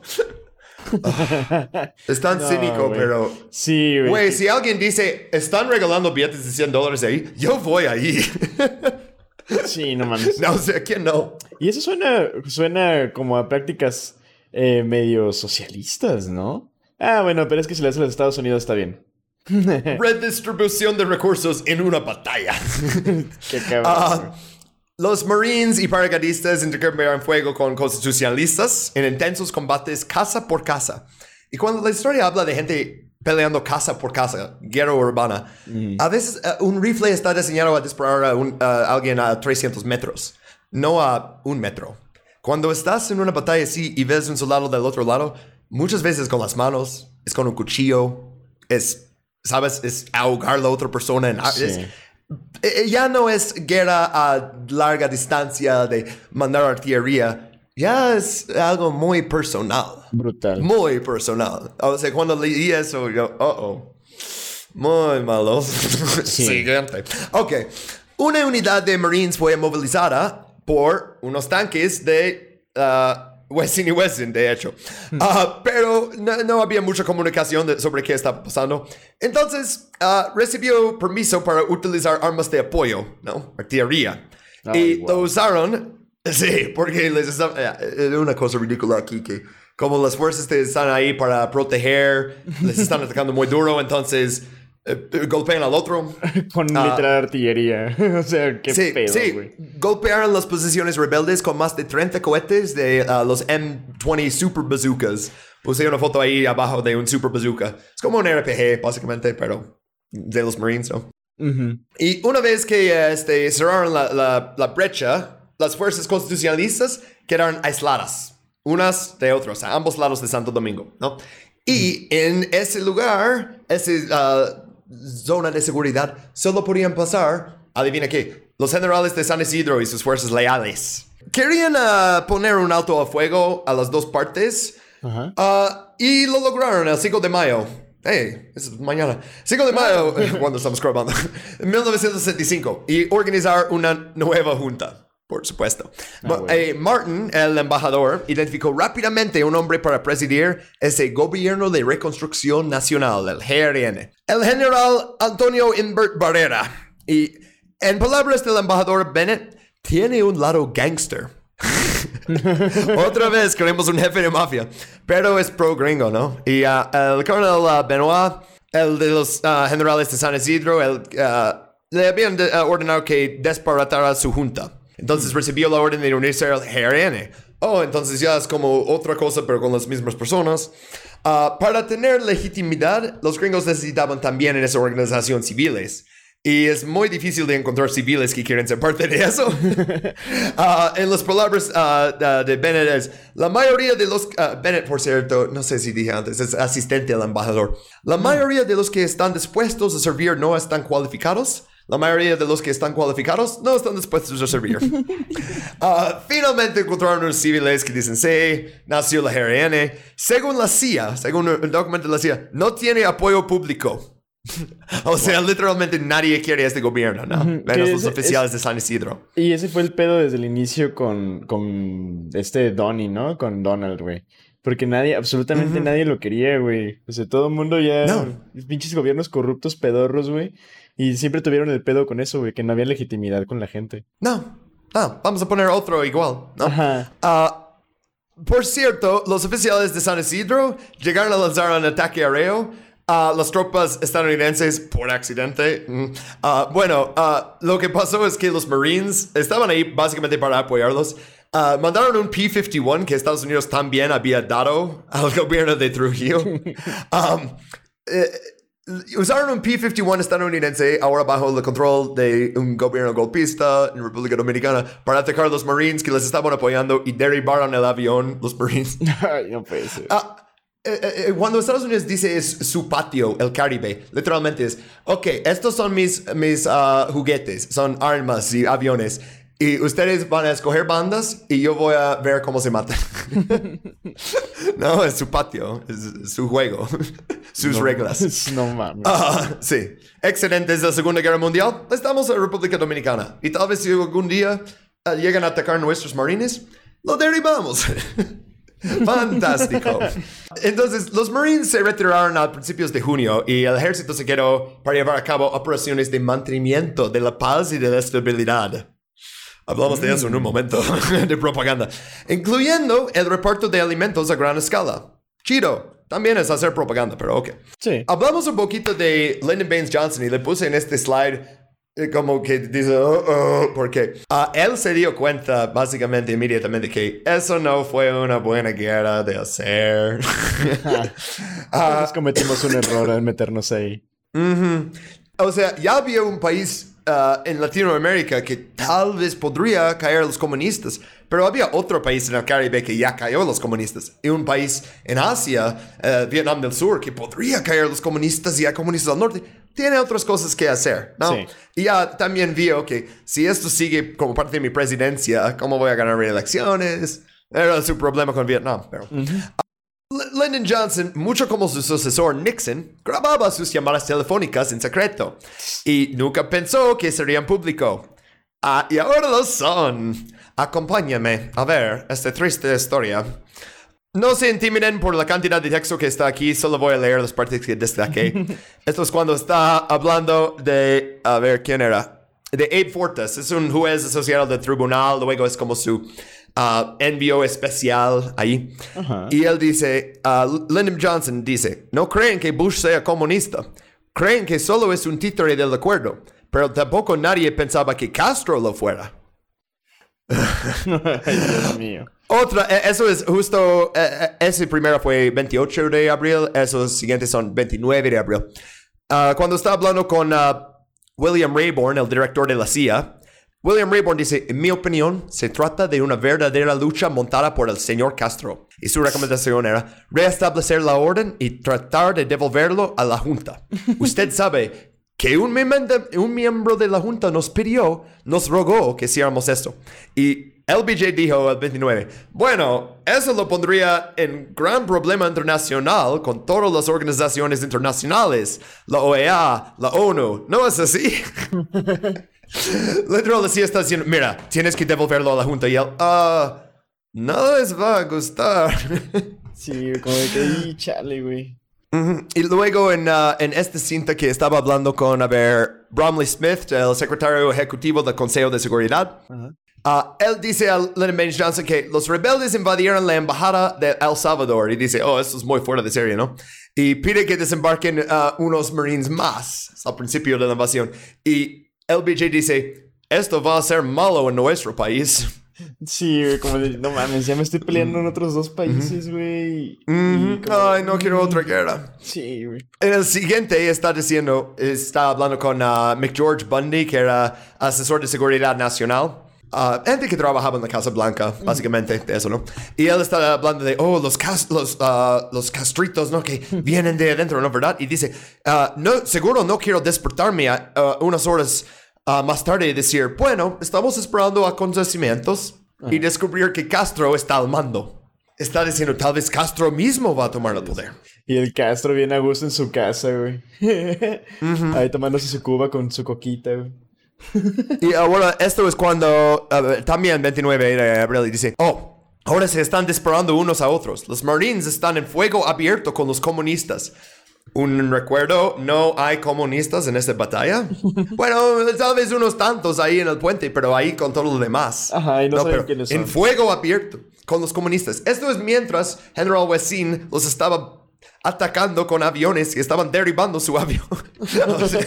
pero, eh, empezaron a disparar a nuestra embajada y los Marines están devolviendo los disparos. Okay. Benítez dice que algunos de los de Bosch le dicen que todo esto es una tapadera que Estados Unidos ha decidido ocupar la República Dominicana y General Wessin está declarando que está trabajando en plena colaboración con los Estados Unidos. Uh oh, está saliendo que escogemos un lado. Ya lo sabes. Vamos a ver en toda la propaganda que publican, en todas las transmisiones, todas las altavoces, todos los folletos. No estamos aquí para escoger un bando u otro. Solo queremos uh, regresar la orden del país. Falso. Están súper a un lado. Súper a un lado. Incluso cuando les atacan no dicen nada, ¿no? Ajá. Uh, ok. Él pienso que si esto se hace abiertamente como una operación de los Estados Unidos que resulta en el establecimiento del grupo Westin y Westin, que será considerado como el equivalente al establecimiento original de Trujillo. Mm. ¿Hasta qué punto tiene razón y hasta qué punto se equivoca? Yo no lo sé. que hagan lo Por eso tuvimos que... O sea, Fuck, LBJ diciendo, oye, eso es muy como cuando pusimos Trujillo, ¿no? Uh, ok. Uh, hablamos un poquito de... La invasión era muy rápido. Eh, más una cinta más de LBJ. Uh, eso es el 23 de mayo. Ya un poquito más adelantado, ¿no? Sí. Y dice... Ahora bien, no siempre sé lo que es correcto. A veces tomo los juicios de otras personas y me equivoco. Como enviar tropas a Santo Domingo. Está diciendo a finales de mayo que eso fue un error, que no fue correcto. Y dice, pero el hombre que me engañó fue Lyndon Johnson, nadie más. Yo lo hice. No puedo culpar a un maldito humano y no quiero que ninguno de ellos se lleve el crédito por ello. Y los otros en el uh, llamada, uh, es un group chat, ¿no? Uh, se ríen, Fortas y Robert McNamara. Ok. Y lo aguantaré. Creo que es Haría lo mismo en este momento si recibiera un cable del embajador Sánchez, por Dios. Y sé, que lo, eh, sé lo que parece. Se ve justo lo contrario de lo que quiero que se vea. No quiero ser un interventor. Pero creo que el señor Castro intervino bastante bien cuando echó el viejo Reed, Donald Reed Cabral. Y honestamente, de toda la gente que vi, pensé que Reed era menos dictatorial y el más genuino y honesto de todos los que conocí. ¡Ah! ¿Cómo me cae mal Lyndon Johnson? sí, güey. Yo tengo un, un vato bien zafado, güey. De, completamente de la realidad. Pinche Castro, güey. Nada que ver con este pedo. Pinche Castro estaba ahí, que. Why are, you, why are you so obsessed with me? y esto salieron cuando Castro seguramente eh, eh, eh, todavía estaba vivo. Seguramente los estaba leyendo como, ¡Ja, mira, obsesionados. ok, pues, ¿qué pasó en esta guerra civil, no? Y la ocupación y negociaciones. Ok, pues la intensidad de las primeras batallas dio paso a ocupación bastante calmado. 14 de mayo, la CIA informó, la calma que ha prevalecido en general en el campo dominicano puede ser engañosa. Bajo la superficie hay una buena cantidad de apoyo popular al movimiento Bosch Camaño. Las posibilidades de que crezcan los disturbios, la confusión y los avances rebeldes en el interior es casi seguro que, aumentarán el estancamiento político se prolonga en Santo Domingo. Dios. Necesitamos salir, güey, pero todavía quieren Bosch, quieren este tamaño. Ah, el mismo día que escribieron ese reporte, el Consejo de Seguridad de la ONU aprobó una resolución que pedía al secretario general enviar un representante a República Dominicana con el fin de informar al Consejo de Seguridad sobre la situación actual. Necesitamos irnos ya, güey. no hicieron eso en Guatemala. No. Pero esta vez dicen, vamos a ir a hacer un reporte sobre las actividades de Estados Unidos ahí. Es como, oh shit, la cagamos, la cagamos, la cagamos. sí. Pues 12 de mayo Johnson envió un emisario especial, Abe Fortes, el de las cintas, ¿no? Le mandaron a Puerto Rico para hablar con Bosch y le dijo a Bosch, su elección era la flexibilidad o la responsabilidad por la muerte de miles de personas. Bosch, eh, eh, tú no puedes volver a ser presidente de la República. Pero ah, necesitamos que tú apoyas un gobierno dirigido por Antonio Guzmán. Es un rico terrateniente, pertenece a tu partido, ¿eh? Ah, y él va a gobernar hasta el final de tu mandato. Y entonces su gobierno adoptaría las medidas que Washington consideraba necesarias contra la amenaza comunista. Y Bosch está básicamente, ah, pues, ¿qué elección tengo? Ah, ok, ok, ok. Ah, entonces eh, llega como un acuerdo preliminario con ellos, como, ok, si quieren negociar algo así, tienen mi apoyo con condiciones. Ellos no dicen nada. Dicen a, todos los que están en República Dominicana, tenemos a Bosch, ¿me? Última hora de 13 de mayo, Teniente Coronel Fernández Domínguez, líder del movimiento Enriquillo, él fue trasladado a por los Estados Unidos de vuelta a República Dominicana para informar a Camaño del acuerdo preliminar alcanzado entre Bosch y Fortes. Y al mismo tiempo las fuerzas de GRNN, reorganizadas con el mando y armas estadounidenses, comenzaron operación limpieza. Contra la zona que se llama Barrios Altos, que de hecho son barrios pobres. Ok. Hmm. ¿Qué imaginas que va a pasar aquí? Sí, pues van a ser un pinche matadero, güey. O sea, literalmente. Ajá. Sí, güey. Van a ser eh, pinches Einsatzgruppen. Sí, sí. Muy público, enfrente de todos. Entonces, al sur de los barrios altos, el corredor estadounidense es lo que separaba Ciudad Nueva. Al oeste había la zona de seguridad internacional, también ocupado por Estados Unidos. Al norte, Río Isabela. Al este, Río Osama. ¿No? no, no, no hay a dónde ir. A medida que las tropas avanzaban, perpetraron atrocidades. ¿Según quién? Según el mismo informe de la CIA que puse antes. Ajá, atrocidades, sus palabras. Desde Ciudad Nueva, los constitucionalistas miraban impotentes la carnicería. Ah, los soldados estadounidenses les impedían cruzar el corredor con armas, pero las fuerzas de GRNN avanzaban libremente. Obviamente, ¿no? Están ahí para apoyarlos. El nuevo gobierno con Antonio Guzmán uh, eso es lo que van a insistir, ¿no? Ah, las personas identificadas como comunistas o simpatizantes comunistas serán puestos bajo estrecha observación por parte del gobierno de Concordia Nacional. Cuando sean detectadas infringiendo la ley, serán inmediatamente detenidas. Y todas esas cosas, eh, no voy a leer toda la cosa, pero si hay alguien comunista, ¡pum! Tienen que meter a la cárcel por ley. Inmediatamente. Ah. Y pues este Antonio Guzmán pensaron que él iba a seguir corriente. No. 26 de mayo negociaciones fallaron. 3 de junio, comisión de OEA, encabezada por el embajador estadounidense, por supuesto, Ellsworth Bunker, segunda carita ahí en la slide, llegó a Santo Domingo para iniciar las negociaciones con constitucionalistas. Y esta vez, en vez de hacerlo rápido, querían alargarlo durante meses para que tengan que abandonar sus objetivos uno tras otro. 10 de junio, primera reunión con el comité de Bunker, este embajador. Delegación uh, aceptó el principio de un gobierno profesional con un neutro, un neutral, ¿no? Como presidente. Entonces, uh, serían dentro de seis o nueve meses, constitucionalistas presentaron una lista de candidatos que dicen, esos son neutrales. Embajador Bunker contra el negocio con, ok, un nombre, Héctor García Godoy. Hmm. Único presidente que encontramos aceptable. Él va a ser único que vamos a aceptar.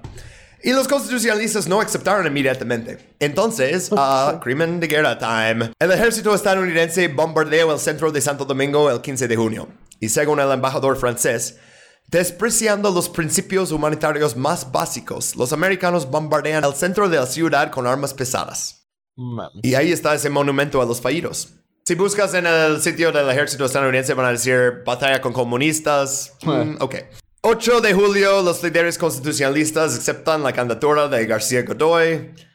Conversaciones se prolongan durante siete semanas más, mientras van cediendo un punto tras otro, incluso nombramientos militares. La comisión negociadora acordó que el presidente provisional tratará directamente las cuestiones militares y tendrá el derecho exclusivo de distribuir los mandos militares.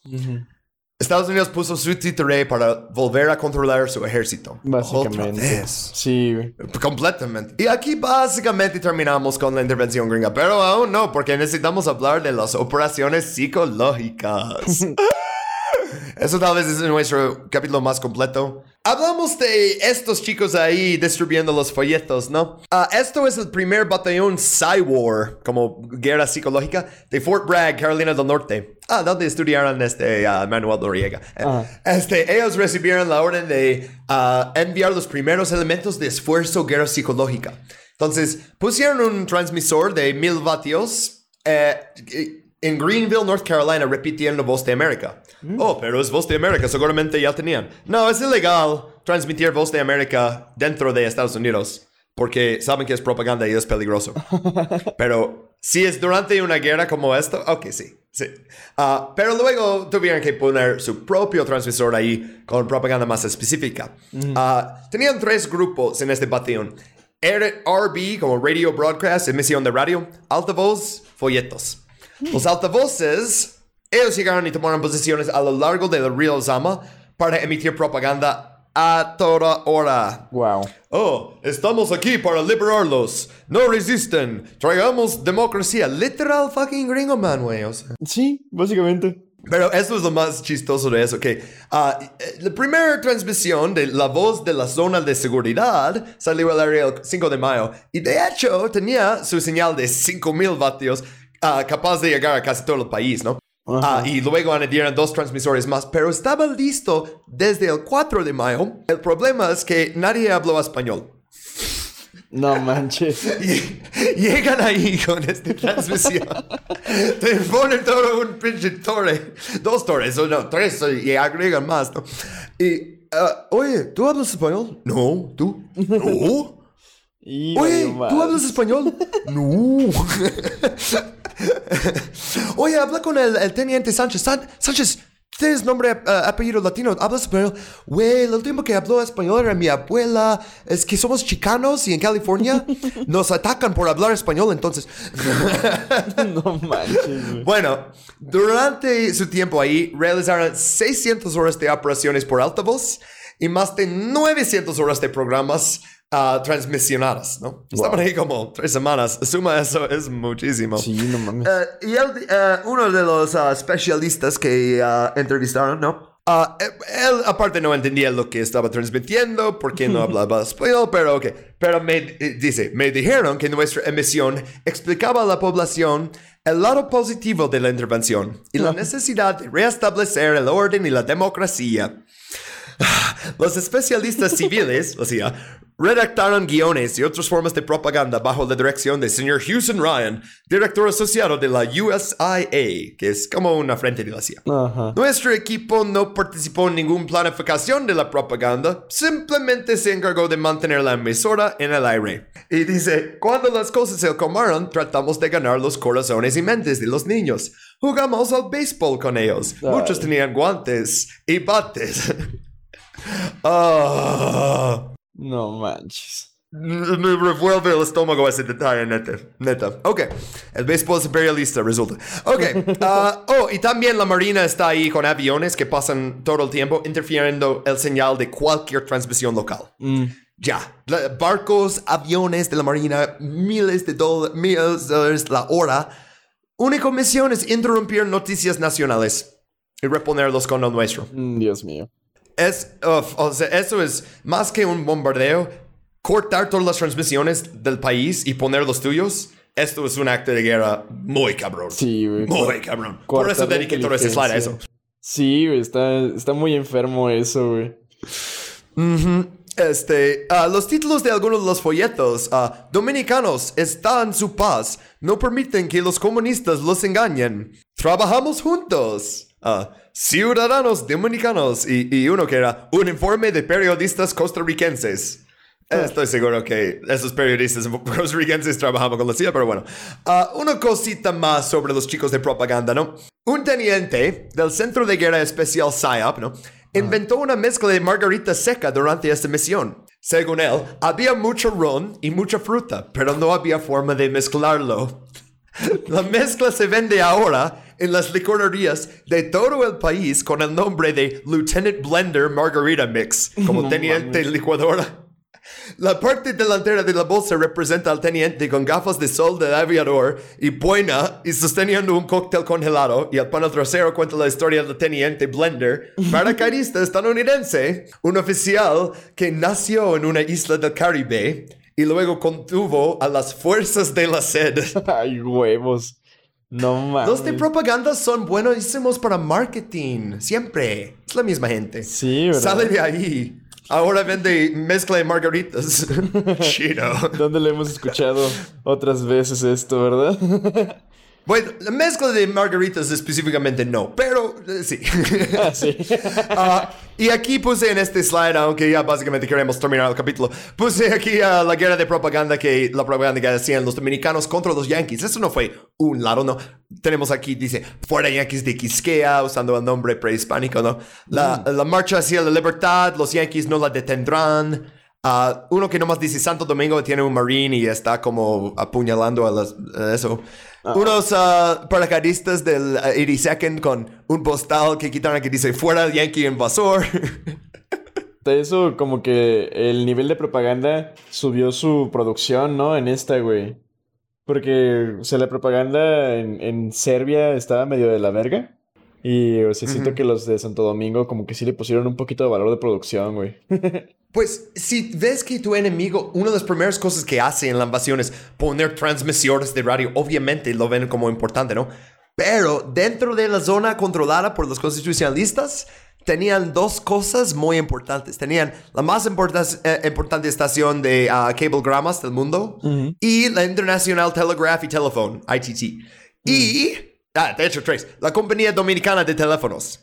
Entonces, ok, pueden interferir todas las señales, pero seguimos conectados por teléfonos. Podemos poner esos carteles, es propaganda grande en la calle, así. Ah, Ustedes pueden tirar folletos, pero nosotros podemos pintar las paredes, ¿no? Y también publicaron este, dos diarios eh, eh, escritos, La Nación, ah, que le dicen el vocero del gobierno en armas, y otro que se llama Patria, y lo dicen vocero de los revolucionarios. ¿no? Y pues desplegaron propaganda en toda la zona. Eh, ok, ah, al final Estados Unidos se va, pero no porque quiere, porque ya no es ah, conveniente políticamente para Lyndon Johnson seguir ahí, ¿no? Y tiene un nuevo amigo. Que nunca lo fue, ¿verdad?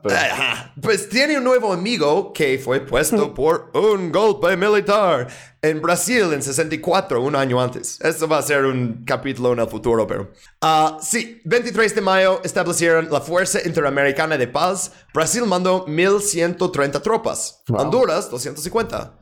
Paraguay, 184. Nicaragua, 160. Costa Rica, 21. El Salvador 3. Básicamente Brasil mandó la mayoría, pero otros países también. Uh, un almirante de la Marina estadounidense pidió que no se desplegaran más tropas de la OEE en la República Dominicana hasta que estén equipadas para existir y funcionar en el campo. Estaba mandando como nuevos reclutados que no sabían disparar sus rifles. No, no manches. Uh, ese segundo imagen, por cierto, es uh, Castelo Branco, el dictador brasileño, y él está ahí em, con a ver, ¿con quién está? Ah, sí, el embajador estadounidense Lincoln Gordon. Ah, a ver, ¿es embajador? Sí, ah. Sí, y ah, pues los latinos ahora se van a controlar el país hasta que los dominicanos pongan un gobierno que nos parezca. Ah, pues las Fuerzas Armadas de Brasil van a ser buena onda, ¿no? Son latinos. Mm, no, había un movimiento de estudiantes, el Movimiento Renovador Universitario. Es un proyecto académico que buscaba convertir la institución en un centro democrático. Universitarios latinos en los 60, güey, o sea, ya sabes. Ah, y uh, el gobierno no había suelto su uh, presupuesto universitario. Entonces, 9 de febrero de 1966, uh, frente al Palacio Nacional, cientos de estudiantes con el MRU protestaban al gobierno por la entrega del presupuesto universitario. Uh, por la ley les correspondía en ese momento. Y también querían la salida inmediata del país de las tropas de ocupación. Y la respuesta fue disparos. Por supuesto, cuatro estudiantes perdieron la vida. Y esto, ok, es difícil decir, oh, eran estadounidenses, eran brasileños, eran dominicanos, que uh, todo es parte del mismo sistema. Una cosa más de uh, Lyndon Johnson es uh, cuando está hablando con Eisenhower uh, sobre Bobby Kennedy. Dice, recuérdame quién es esto. Y dice, Bobby, Bobby Kennedy, Eisenhower. Oh, sí. Recuerda, y Lyndon Johnson.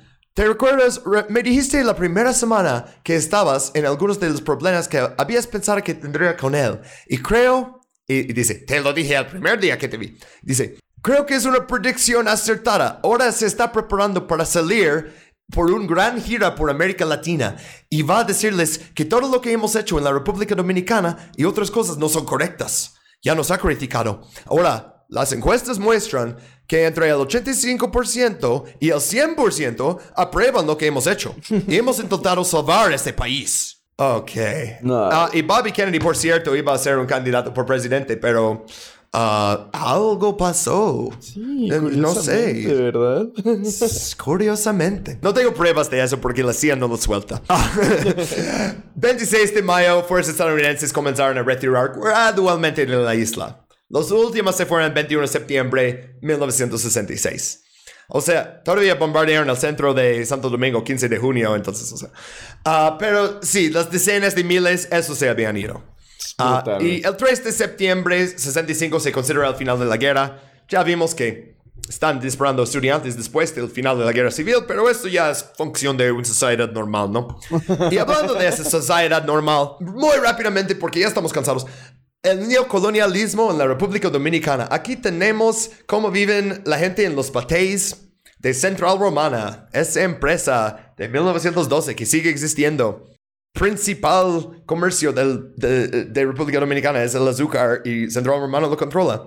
Y así vive la gente. Así, principalmente son haitianos, ¿no? Ah, y aquí a un lado tenemos los Fanjul, porque el grupo Fanjul, que es centrado en Florida, son los dueños de eso. Ah, malditos. Ah, ahí está el maldito enfermo de Rudy Giuliani, ¿verdad? Ajá, y mira, los fanjules ahí están con Rudy Giuliani. es, eso parece lejos, ¿no? Como la primera invasión o incluso esta segunda invasión que pasamos la mayoría del tiempo hablando de eso. Um, eh, incluso esto de los 60 sigue teniendo efectos hoy en día. Por cierto, vamos a hablar de una cosa más fuerte. Uh, en medio de la noche, 26 de enero 2016, guardias armados de Central Romana, un productor de azúcar, despertaron a unas 60 familias en el barrio Villa Guerrero en El Ceibo. Obligaron a las familias, incluir a los niños, a salir de sus casas antes de derribarlas. No mames. Y esto es de, les estaban demandando en las cortes, en las cortes en Florida y el caso ya estaba en 2020 que estaban haciendo eso que luego su estrategia es extender, extender, extender. No hay justicia para la clase obrera en República Dominicana.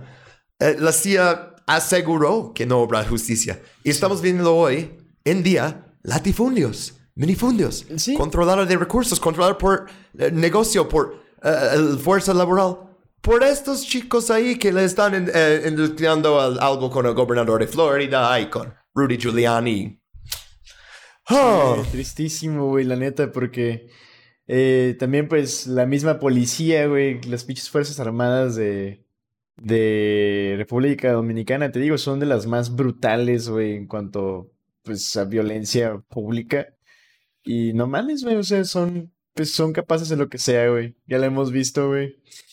Pues Trujillo dejó un precedente muy cabrón, güey, y los Estados Unidos no lo digamos, ¿verdad? Es como me gusta que estaban diciendo en, una cosa dentro de la CIA como, pero ¿fue algo malo que asesinamos a Trujillo? Eso estuvo bueno, es como... Tú lo pusiste. Ah, de una manera sí, pero sabes que hubiera estado mejor si durante todo el siglo XX y una gran parte del siglo XIX no habían metido tanto los tentáculos. Sí. Y especialmente 63 ya tienen un gobierno de centro izquierda que no es comunista, que quiere ah, el negocio libre. Y no, esto no puede pasar. Neta, ah. fíjate, yo, yo creo, güey, como tal, mi presidente menos favorito, el más, el más pendejo a mi parecer, güey, es Woodrow Wilson, pero Lyndon Johnson está muy cerca, güey. Muy cerca. Ay, sí, ¿no? Y los dos en República Dominicana por mamadas. Y Lyndon Johnson, eh, saco el pene para hablar de Vietnam, pero, güey, es lo mismo. Porque luego dice, el, que tiene la culpa soy yo, Lyndon Johnson, yo me engañé. Eh, cambia su historia unos meses después y dice, no, no, no, no, de hecho, no fue un error. Todas las encuestas dicen que salvamos el país. Ay, maldita sea. Eh, mi director de la CIA me lleva un papel que dice... Pinche gente sosa, güey. Uh, Ok, ángulo cultural. Yeah, pues fíjate, güey, la neta, ahorita que pusimos la última imagen, queda creo que muy perfectamente bien, güey, con, pues con el, ángulo cultural de hoy, güey. Que la neta, qué episodio de bajón, güey. O sea, empezamos hace como una hora con el bajón y no hemos parado de bajar, güey. pues intervenciones gringas no normalmente termina con... Ah, y al final todos estaban muy felices. Espera hasta que... Güey, cuando hagamos Camboya. No mames, güey. Oh, ok. No mames, güey. ¿Crees que es? ¿Qué es que el Trujillato está malo? Pol Pot. Ay, güey, no manches. Ok, pero ok, ángulo cultural para aliviarnos un poquito. Mira, güey, pues justamente lo que hablábamos al principio cuando empezamos a hablar un poquito de Juan Bosch, ¿no?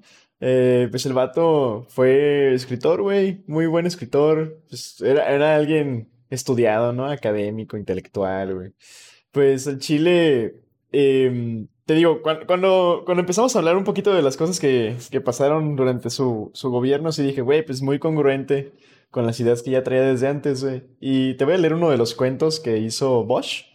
Em, se llama. Yeah, no quería decirte, güey, para el ángulo cultural haz tal cosa, pero pensé, obviamente va a ser algo de Bosch, ¿verdad? sí, güey. Te quiero leer este cuentito, güey, que se llama Los Amos. Y pues justamente habla de la realidad que eh, lastimosamente hasta el día de hoy vive la gente en República Dominicana, güey. Bueno, tal, ¿no? Es, es una historia cortita.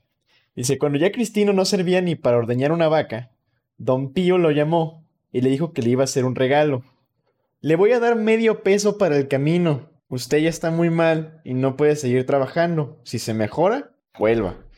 Cristino extendió una mano amarilla que le temblaba Muchas gracias, don. Quisiera coger el camino, pero ya tengo calentura. Puede quedarse aquí esta noche si quiere. Y hasta hacerse una tisana de cabrita, eso es bueno. Cristino se había, quitado el sombrero, güey.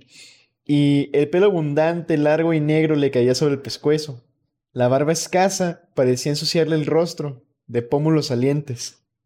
Está bien, don Pío, dijo. Que Dios se lo pague. Bajó lentamente los escalones mientras se cubría de nuevo la cabeza con el viejo sombrero de fieltro negro. Al llegar al último escalón se detuvo un rato y se puso a mirar las vacas y los críos. Qué animado está el becerrito, comentó en voz baja. Se trataba de uno que él había curado días antes. Había tenido gusanos en el ombligo y ahora correteaba y saltaba alegremente. Don Pío salió a la galería y también se detuvo a ver las reses. Don Pío era bajo, rechoncho, de ojos pequeños y rápidos. Cristino tenía tres años trabajando con él. Le pagaba un peso semanal por el ordeño, que se hacía desde la madrugada, las atenciones de la casa y el cuido también de los terneros. Le había salido trabajador y tranquilo aquel hombre. Pero había enfermado, y don Pío no quería mantener gente enferma en su casa. Don Pío tendió la vista a la distancia estaban los matorrales que cubrían el paso del arroyo, y sobre los matorrales las nubes de mosquitos. Don Pío había mandado poner tela metálica en todas las puertas y ventanas de la casa, pero el rancho de los peones no tenía puertas ni ventanas, no tenía ni siquiera setos. Cristino se movió allá abajo, en el primer escalón, y don Pío quiso hacerle una última recomendación. Cuando llegue a su casa, póngase un cura, Cristino. Ah, sí, cómo no, don. Muchas gracias. El sol hervía en cada diminuta hoja de la sabana. desde las lomas del terreno hasta las de San Francisco, perdidas hasta el norte. Todo fungía bajo el sol. Al borde de los potreros, bien lejos, había dos vacas. Apenas se les distinguía. Pero Cristino conocía una por una a todas las reses. Vea, don, aquella pinta que aguaita ya debió haber parido anoche o por la mañana, porque ya no le veo barriga. Don Pío caminó arriba. ¿Usted cree, Cristino? Yo no la veo bien. Arrímese, ¿pa' qué lado? La va a ver. Cristino tenía frío y la cabeza empezaba a dolerle, pero siguió con la vista al animal. Dese una caminadita y me la rea, Cristino. Oyó decir a don Pío. Yo fuera a buscarla, pero me estoy sintiendo mal. ¿La calentura? Me está subiendo. Eso no hace. Ya usted está acostumbrado, Cristino. Vaya y tráigamela. Cristino se sujetaba el pecho con los dos brazos eh, descarnados. Sentía que el frío iba dominándolo. Levantaba la frente. Todo aquel sol, el becerrito. ¿Va a traérmela? Con todo ese sol, las piernas temblándole, los pies descalzos llenos de polvo. ¿Va a buscármela, Cristino? Tenía que responder, pero la lengua le pesaba, se apretaba más los brazos sobre el pecho, vestía una camisa de listado sucia y de tela tan delgada que no la abrigaba. Resonaron pisadas arriba y Cristino pensó que don Pío lo iba a bajar. Eso asustó a Cristino. Eh, ellos sí, don. voy a ir. Eh, déjese me pase el frío. Con el sol se le quita. Hágame el favor, Cristino. Mire que esa vaca se me va y puedo perder el becerro. Cristino seguía temblando, pero comenzó a ponerse de pie. Sí, ya voy, don. Cogió ahora por la vuelta del arroyo. Ah, cogió ahora por la vuelta del arroyo, explicó desde la galería don Pío. Paso a paso, con los brazos sobre el pecho, encorvado para no perder el calor, el peón empezó a cruzar la sabana. Don Pío le veía de espaldas. Una mujer se deslizó por la galería y se puso junto a don Pío. ¡Qué día tan bonito, Pío! comentó con voz cantarina. El hombre no contestó. Señaló hacia Cristino, que se alejaba con paso torpe, como si fuera tropezando. No quería ir a buscarme la vaca pinta que parió anoche, y ahorita mismo le di medio peso para el camino. Cayó medio minuto y miró a la mujer que parecía demandar una explicación. Malagradecidos que son, Herminia.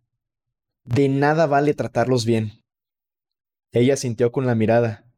Te le he dicho mil veces, Pío, comentó y ambos se quedaron mirando a Cristino, que ya era apenas una mancha sobre el verde de la sabana. Ah, güey, yo pensé que eso iba a ser como para quitarnos el bajón. Pero estás... Eso es la primera cosa que es... Eh, eh, toda esa investigación de estaba haciendo de Juan Bosch y Sevilla y todo eso, no me dio tiempo de leer sus cuentos. Neta. Nomás leí, ok, es cuentista, ok, ok, político, político, político. sí, güey, es, es buen autor. Sí, güey. Está bien hecho ese. y sí, es como dice que habla de la gente, ¿sabes? O sea, de las clases bajas, ¿no? La gente que fue completamente ignorados durante el Sí, güey. Y que hasta el día de hoy siguen siendo básicamente completamente olvidados, güey. Porque fíjate que si algo creo que pasó con esta intervención gringa, güey, es que o sea, sí es como una, como un eh, plano, ¿no? Para todas las demás intervenciones gringas que va a haber en, América en años siguientes. Pero sí lo hace diferente, güey, el hecho de que fue la primera, ¿sabes? O sea, de que fue como tal, güey, el momento en que Estados Unidos como tal, a menos en América, y ya para la, después de la Segunda Guerra Mundial, decide tomar esa postura de, es que la vida humana no vale nada si no es por un interés económico. Ajá. Y que podemos usar todo el ejército tras esto, porque lo que vimos con Guatemala es, ok, tiene unos pocos soldados, no es oficial, no es una invasión como tal, como vimos, por ejemplo. En Panamá creo que desplegaron como 21 mil soldados, esto es en 89. Uh, Operation Power Pack es 65. Entonces, sí, es como, ok, pues Guatemala fue anteriormente que la CIA organizó algo contra un presidente eleccionado uh, libremente, ¿no? Pero no así de ese nivel de, de uh, mandar Marines y 82nd Airborne para participar en una guerra civil en un lado. Sí. Oh, sí. Es, Y, y lo de asesinar a, Trujillo, o sea, que dice que intentaron asesinar a Trujillo, Lumumba y Castro. Y es como, pues, Trujillo fue el primero que tuvieron éxito, ¿no? Y lo, lo, lo, yo creo que lo que más evidencia, güey, en especial este textito, güey, es que a los únicos que salieron afectados con todo este pedo, pues no, fue, no fueron ni los generales eh, lealistas, güey, no fueron eh, lealistas, ¿no? ya sé, los, los de San Isidro, los segundos golpistas, los de, los de General Westin, sí, ¿qué quieres decir? Esa, esa gente, pues al final le valió madres, güey. Quienes perdieron fueron los cristinos fueron la gente de a pie, güey, la gente que, que pues tenía sus casitas, güey, toda la gente que estuvo de colateral, básicamente, güey. Em, la gente que vive en, las, en los países invadidos por Estados Unidos son los que sufren. Entonces es, es, como para quedarse a pensar en ese pedo, ¿no? ¿De qué vale la... ¿Viste todo, o sea, la emoción de hacer negocios ahí en el siglo pasado? O sea, es algo que siempre, no, quiero estanear demasiado a Michael Parenti en esto, pero es algo que Parenti siempre decía en tantos discursos. Eh, República Dominicana es rico, México es rico. No vas a países pobres para ganar dinero, solo la gente es pobre en el tercer mundo, solo la gente es pobre en esos países. Pero la tierra es muy rica y por eso siguen volviendo. Sí. Es, eh, o sea, no, eh, ¿sabes? O sea, por ejemplo, Alaska. ¿No? Uh, Alaska, las islas aleutianos fueron eh, invadidas por los japoneses, es un territorio estadounidense, y dicen, ok. Ok, gracias. ¿No? Pero República Dominicana, hay un presidente ahí que tal vez no es tan anticomunista como debe ser, eso afecta al dinero, eso afecta a la producción de azúcar, eso afecta a todo. güey. No siempre son los plátanos, a veces son, es el azúcar, a veces es el nuez moscada. A veces son simplemente las ideas, ¿no? ¿De qué sirve tener una postura económica, güey, si pues no hay una economía a la cual servir, güey. O sea, todo esto depende de la gente. Bueno, no te creas, ya los sistemas económicos están completamente separados de la gente, güey. Ya podría existir una economía sin personas. Eh, pero, pues justamente es eso, güey. Como, ¿por qué? ¿Cuál es la puta necesidad de hacer eso? Bueno, Creo que ya vamos a call it porque eh, eh, ya estamos diciendo que aprendimos, entonces este slide es rápido. El siguiente capítulo será sobre Venezuela. Shout out to Rodrigo Restrepo. Te queremos mucho. Uh, tuvimos unos nuevos Patreons que se unieron, pero aún es el único. Hola, soy Jeremy en postproducción. Uh, de hecho, tuvimos dos personas más unirse al nivel. Entonces, uh, los shoutouts son Rodrigo Restrepo, Edville y Romina Parrish. Gracias a todos. Que se atreve a unir al nivel de que decimos tu nombre en el podcast. Te queremos mucho por eso, Rodrigo. Uh, me pueden encontrar en Intervenciones Gringas, Jeremy.waka, waka, waka, waka, Bob. Ah, me pueden encontrar en todos lados como Bob Salcoatl. Eh, me estuve debatiendo en quitar mi Twitter, pero pues eh, sí lo voy a dejar. Nada más le voy a mentar la madre a Elon Musk cuando pueda. Ah, sí, iba a decir. Ah, tenemos redes. Neta, me dio huevo ahorita eh, promocionar los redes. Uh, únanse al Patreon, porque ahí tenemos capítulos bonus que investigamos. bueno, tal vez no tanto como este capítulo, pero, pero tanto como cualquier capítulo normal. Uh, y están buenísimos nuestras investigaciones. Y uh, entre más hacemos, más valor tiene, ¿no? Y ya sacamos cuatro y estamos a punto de sacar unos dos más eh, más tarde este mes. Eh, ¿Qué estás esperando? ¿Que saquemos 100? No, ya vas a estar muy detrás con todas las referencias. Únete ya. No se pierdan de los memes. ¿Algo más que necesitamos decir antes de irnos? Oh. Pues... Creo que no. Nos vemos la siguiente semana. Bye bye. Gracias por escuchar. Bye.